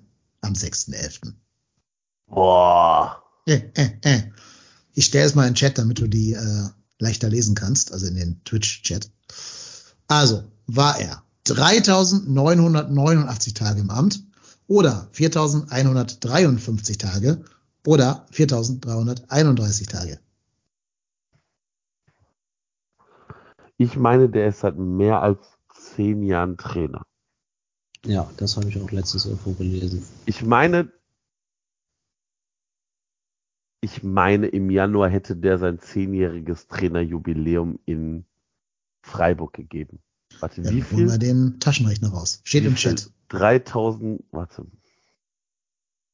Du darfst einen Taschenrechner benutzen, aber natürlich nicht googeln. Ach so, ich muss hier jetzt von diesem Jahr auch noch dann rechnen. Ähm, wie viele Tage sind denn von Januar bis heute? Darf ich das googeln, wie viele Tage von Januar bis heute sind? Heute ist der, quasi der erste Elfte. Das kann man auch so, ausrechnen. jetzt aber kann ich noch rausrechnen, ne? Stimmt. Ähm, warte mal, ich muss mir, ich muss, das muss ich. Aber du musst ja bis aufschreiben. 6.11. rechnen. Ne? Ich habe ja die Frage gestellt, wie lange wird er dann am Sonntag im Amt Ja, ja, ja, ja, ja, ja, ja. Oh, warte, lass mich mal überlegen. darfst auch einen Stift und einen Zettel nehmen und das untereinander aufschreiben oder so. Solange du nicht googelst. Ich denke, Boah, das muss, ich denke, das müsste A sein, weil alles an über 4000 Tage müsste zu viel sein, oder? Also, ich bin irgendwie, irgendwie bei 3,9 oder sowas. Ja, Christian ja auch. Ich, also ich meine, also einfach gerechnet, denken die Schaltjahre, ja, ey, das sind doch nur vier Tage oder so. Also, wenn man sagt, das sind zehn Jahre, dann sind das 365 mal 10, das sind 3650. Irgendwie überschlagen sind das 310 Tage von Januar bis Anfang November. Ich sage A, 3989 Tage, inklusive der Schalttage, liebe Claudia. Eingeloggt. Eingeloggt. Ja, ihr habt leider einen Denkfehler. Der Mann ist nicht seit zehn Jahren im Amt, deswegen stimmt die ganze Rechnung nicht. Der ist seit dem 29.12.2011 im Amt. Also oh. fast, fast elf Jahre. Okay. Und deswegen sind das 4.331 Tage. Antwort C wäre richtig krass. gewesen. Ja, schon krass, ne? Das ist schon krass. Ja, also ich glaube, der reißt auch die 16 Jahre von Volker Finke irgendwann, wenn er nicht von selber irgendwann aufhören will. Boah, das ist krass. Ja. Das ist krass. Absolut. Noch eine sportliche Sache, bevor wir äh, hier dann uns langsam auch verabschieden müssen. Ähm, ich habe es auf Twitter ein paar Mal gelesen, die sollen das Spiel gegen Freiburg so quasi zum Auslaufen nutzen. Äh, gegen Nizza zählt's ja und dann Freiburg so Larifari. Sollten sie das wirklich? Äh, nein. Nein, also, wieso? Das ist ein Pflichtspiel in der Bundesliga. Also ich will jedes Spiel gewinnen, ob das jetzt ja. ein Testspiel ist oder das ist klar, also im, in, auch in meinem Kopf spielt das Spiel derzeit eigentlich nahezu gar keine Rolle. Also das, das, das ist schon so, aber wenn der FC spielt, dann soll er auch gewinnen. Also und dementsprechend das Spiel mit voller Kraft angehen. Also es wird aber natürlich warum, schwierig. warum sollte er auslaufen lassen? Ja, verstehe ich irgendwie auch nicht. Weil, also, ich verstehe den Sinn jetzt noch nicht so ganz. Ja, Nizza nochmal alles raushauen, wirklich die letzten Reserven und sich nicht für Freiburg irgendwie schonen oder sowas. Ja, und dann halt. Natürlich sollte man gegen Nizza alles raushauen, das ist schon richtig, aber das heißt ja nicht, dass du nicht gegen Freiburg auch wieder ansatzweise 100% geben kannst. Ja, ich weiß es nicht, ich habe das ja auch nicht selber geschrieben. Also nicht, der, der SC spielt ja auch, also Freiburg spielt ja auch noch in der Euroleague. Spielen ja auch unter der Woche, ja, ich, ne? Ich meine, die, die sind durch, aber. Ja, schon durch. Ähm, ja, aber, das, aber trotzdem spielst du da ja. Ja, die spielen die, aber halt, die spielen in, in Aserbaidschan, glaube ich. Ja. Geil. Hm. Vor allem hat Freiburg überhaupt nicht rotiert. Ne? Also auch jetzt in den anderen fünf Spielen europäisch haben die null rotiert. Also die sind belasteter als wir tatsächlich. Keine Ahnung. Weiß weniger nicht. Verletzungspech, ne? Kommt natürlich auch hinzu. Genau, also ja, also ich glaube, das steht und fällt aber auch da, wie wird das Spiel gegen Nizza bestreiten. Und wer vielleicht dann wieder fit ist, beziehungsweise mhm. wer bei, für das Spiel gegen Nizza fit ist, das hat ja hinten raus einen Rattenschwanz, weil du ja immer gucken musst, wen setzt du dort ein, wer ist fit und wen kannst du bringen. Und wir haben das Spiel gegen Hoffenheim ja auch nicht abgeschenkt. Ja. Also, ich halte das für tatsächlich sehr fragwürdig, weil wenn du so ein Spiel abschenkst, kann das ja auch einen negativen Lauf für dich haben. Also, ich möchte nichts abschenken. Warum sollen wir das tun? Ja, also ich bin froh, dass die, die sagen, abschenken, bei uns im Verein nichts zu melden haben, sondern nur auf Twitter halt eben ja. sich da zu Wort melden. Also ist weder, also geht bitte mal ans Geisbockheim oder kletter Steffen Baumgart. Das reicht ja, viel als, Spaß. Als Aussage. Genau. Wobei der meinen Vorschlag mit Kleinfeld gegen Slowako auch gar nicht so verkehrt fand, glaube ich. Ja, das war ja auch nicht abschenken, das war ja höchste, höchste Power. Ja. War, fand ich auch tatsächlich eine sehr schlaue Idee von mir. Ja. Also, ja. Nee, ab, abschenken will ich das auch nicht. Also, steht und fällt auch damit, wie bist du drauf, wer ist fit. Dann muss man gucken, dass man das Spiel so gut wie möglich spielt. Also was da am Ende bei rumkommt, das wissen wir natürlich alle nicht, aber abschenken sehe ich, sehe ich nicht. Sehe ich nicht. Ja. Nö, tun wir auch nicht. Werden wir nicht tun, liegt nicht in unserer nee. Vereins-DNA, die Baumgart implementiert hat. Das kannst du als Bayern vielleicht machen, wenn du sagst, ja, immer die Punkte halt irgendwie im nächsten Spiel oder so und schicken da jetzt mal irgendeine so Rumpftruppe dahin, aber nö. So, äh, tipp mal, was, wie, wie spielen wir gegen Nizza? Endergebnis? 7 zu 4. Nein, ähm. Nach Elfmeter. ähm, 3 zu 1 für den FC. Ja, ich bin, was der FC angeht, ja so ein, so ein Berufspessimist, ganz einfach, weil ich mich, ähm, naja, ich versuche mich da irgendwie mal nicht in einen irgendwie ein äh, oder zu große Erwartungen zu haben. Und, und, dann bin ich letztendlich irgendwie enttäuscht. Und ich, ich befürchte mal fast, dass wir da zwar einen riesigen Kampf abliefern, aber letztendlich leider über ein Unentschieden nicht hinauskommen. Ich würde so 1-1 tippen. Hm, also der, der ganze, oder zumindest der halbe Twitch-Chat hier ist ja tatsächlich äh, im Stadion. Das heißt, an dem Support wird es nicht scheitern. Dennis, bist du im Stadion? Hier hören ja Schüler zu, ne? Äh, Ach so, äh, nee, du bist natürlich nicht im Stadion. Also, doch, ja. ich sag das ja offiziell, weil die haben jetzt eh nicht zweieinhalb Stunden durchgehalten. Äh, mhm. Ich bin im Stadion, aber ich bin Freitag wieder um 8 Uhr vorne an der Tafel. Also, macht euch keine Hoffnung. Und da ich Donnerstags frei habe, ist es ja nicht mehr verboten, mal eben nach Köln zu fahren. Mhm. Also, fährst du allein oder fährst du mit Begleitung? Der Erik fährt mich, weil ich ja kein Auto habe. So, Erik, bitte bei mir melden. Ich habe eine Aufgabe für dich. Bitte setzen Sie den an, an der Raststätte Lindenthal aus. irgendwo an einem Rastplatz ausgesetzt, wo der nirgendwo wegkommt. Hallo, Augsburg. Ja. Augsburg. Mhm. Die können ohne mich gar nicht mehr gewinnen. Die haben, seit ich nicht mehr im Stadion war, kein Spiel geworden zu Hause. Zu Hause. Die haben danach nur noch ein Spiel zu Hause gehabt, ne? Richtig. Also meine Aussage ist korrekt.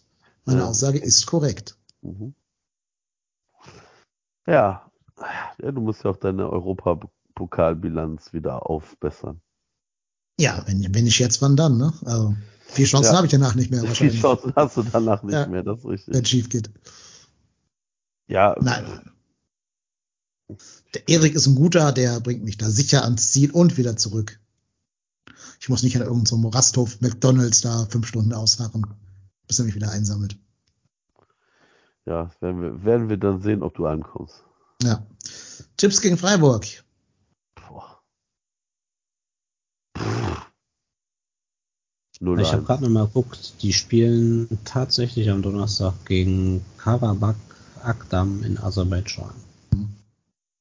Sind die auch schon sicher Gruppenerster oder geht es noch um irgendwas für die?